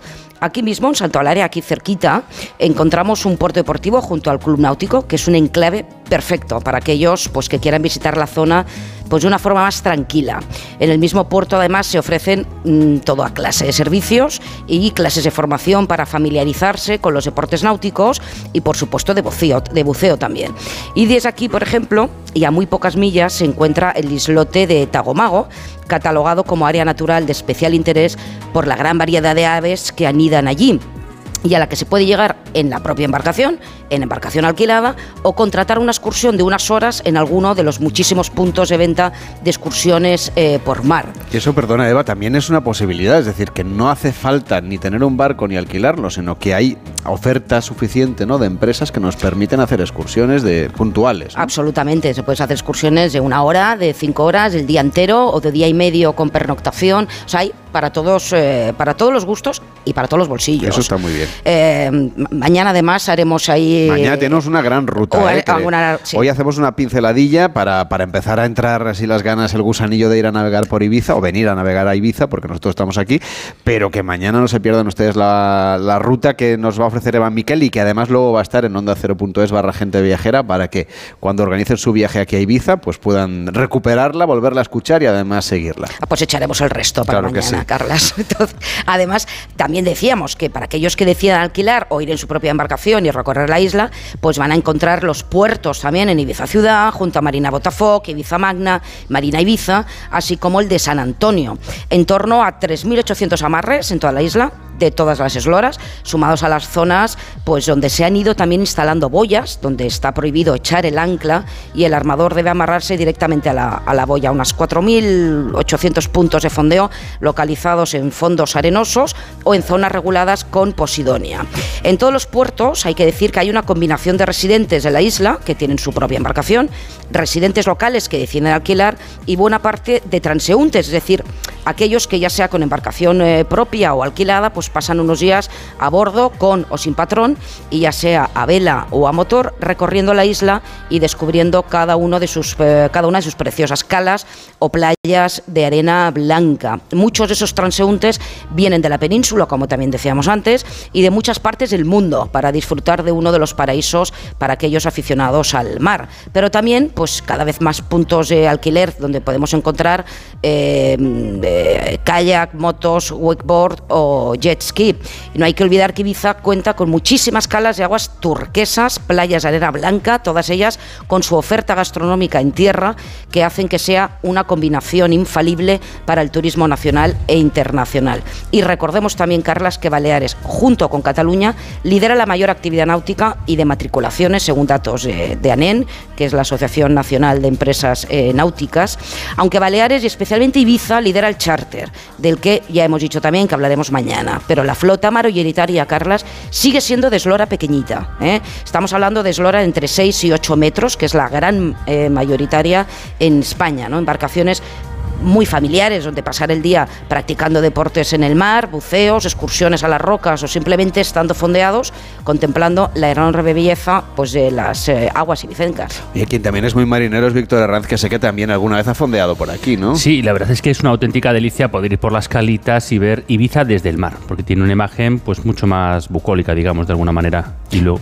¿Y tú qué recomendación nos harías, así particularmente? ¿Algún lugar que te haya gustado especialmente? la zona de Esvedra hacia el norte de la isla es maravillosa, donde están esas formaciones rocosas, cuidadito, claro, a pasar siempre cerca de la costa porque son peligrosas, y luego pues el hecho de, de- de parar en una calita, bajarte con la barca y comerte una paella. Eso es siempre una- está muy bien. Un arroz, Un recuerda. arroz, que perdón, arroz. Un arroz.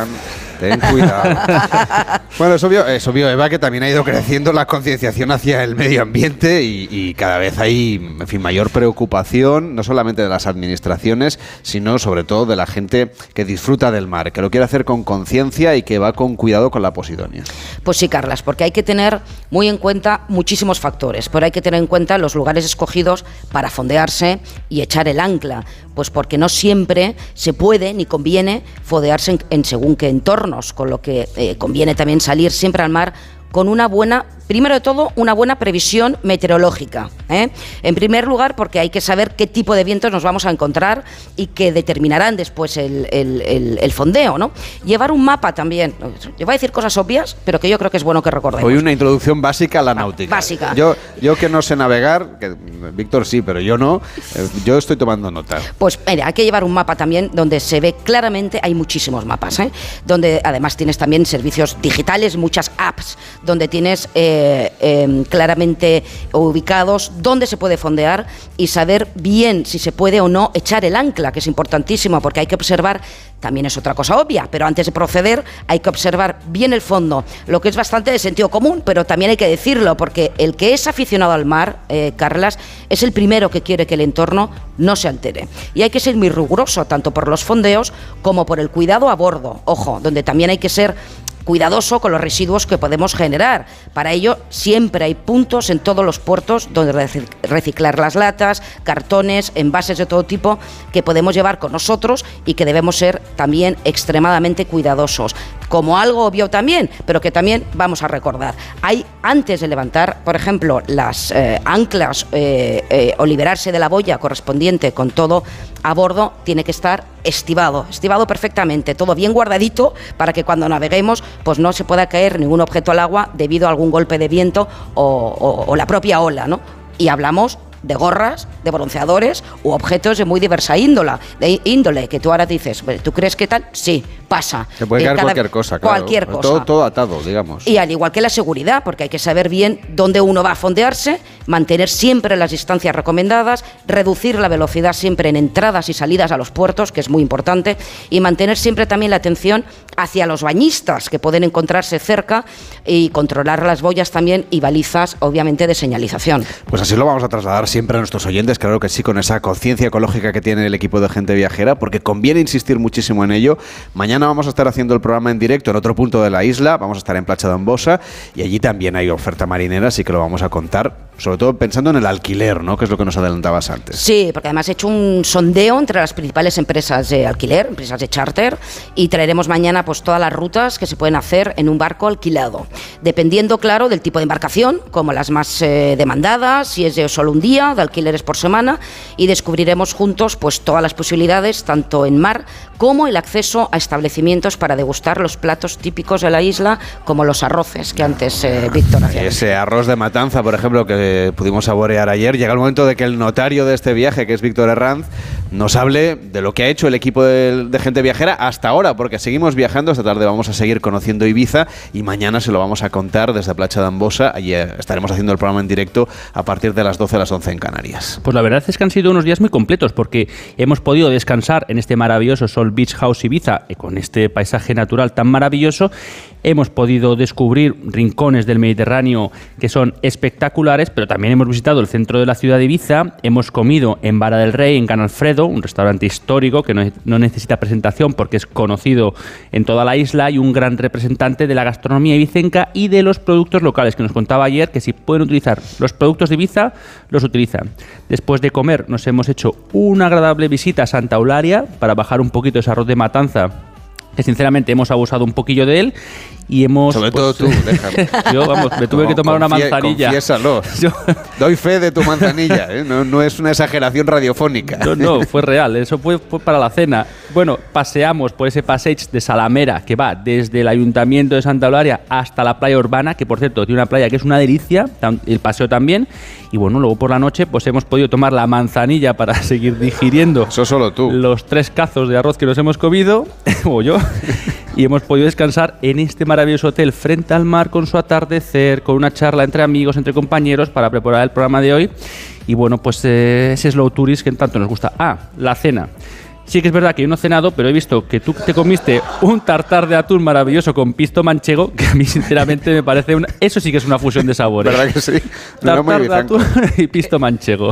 Bueno, este, esto es una parte de la oferta de este Sol Beach House Ibiza, que ofrece productos, por cierto, tradicionales. Tienen un corner en el desayuno, un rinconcito donde uno puede saborear pues, productos típicos de las Islas Baleares, no solamente el flao que, que es tan típico de aquí de Ibiza o la sobrasada, Oh, sino la ensaimada también, es decir, que hay, que hay un poco de, de recopilación Los de los quesos, de, por ejemplo, que nos vienen de Menorca, es decir, que desde este rincón de la isla de Ibiza podemos descubrir un poquito todas las Islas Baleares, ¿verdad?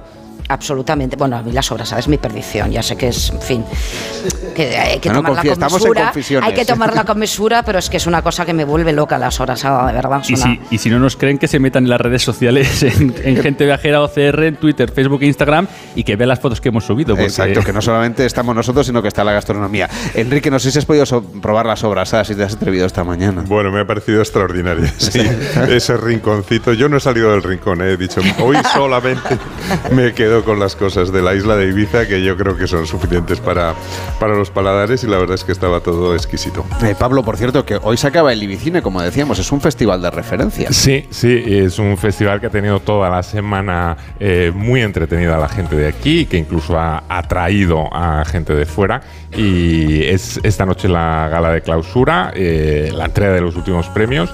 Y mañana hablaremos de, de este festival y del otro festival importante que también también la isla. Pues ya pueden ver el diario de este viaje en Instagram, en arroba gente viajera OCR, nos pueden seguir en las redes sociales. Ha sido un placer estar hoy en este Sol Beach House de Ibiza en primera línea de mar, conociendo ese lado más tranquilo de la isla de Ibiza. Mañana les saludaremos desde Placha de Ambosa con la colaboración de Ibiza.travel. Estamos haciendo gente viajera en directo. Llega Juan Diego Guerrero, llega Noticias fin de semana. Hasta mañana.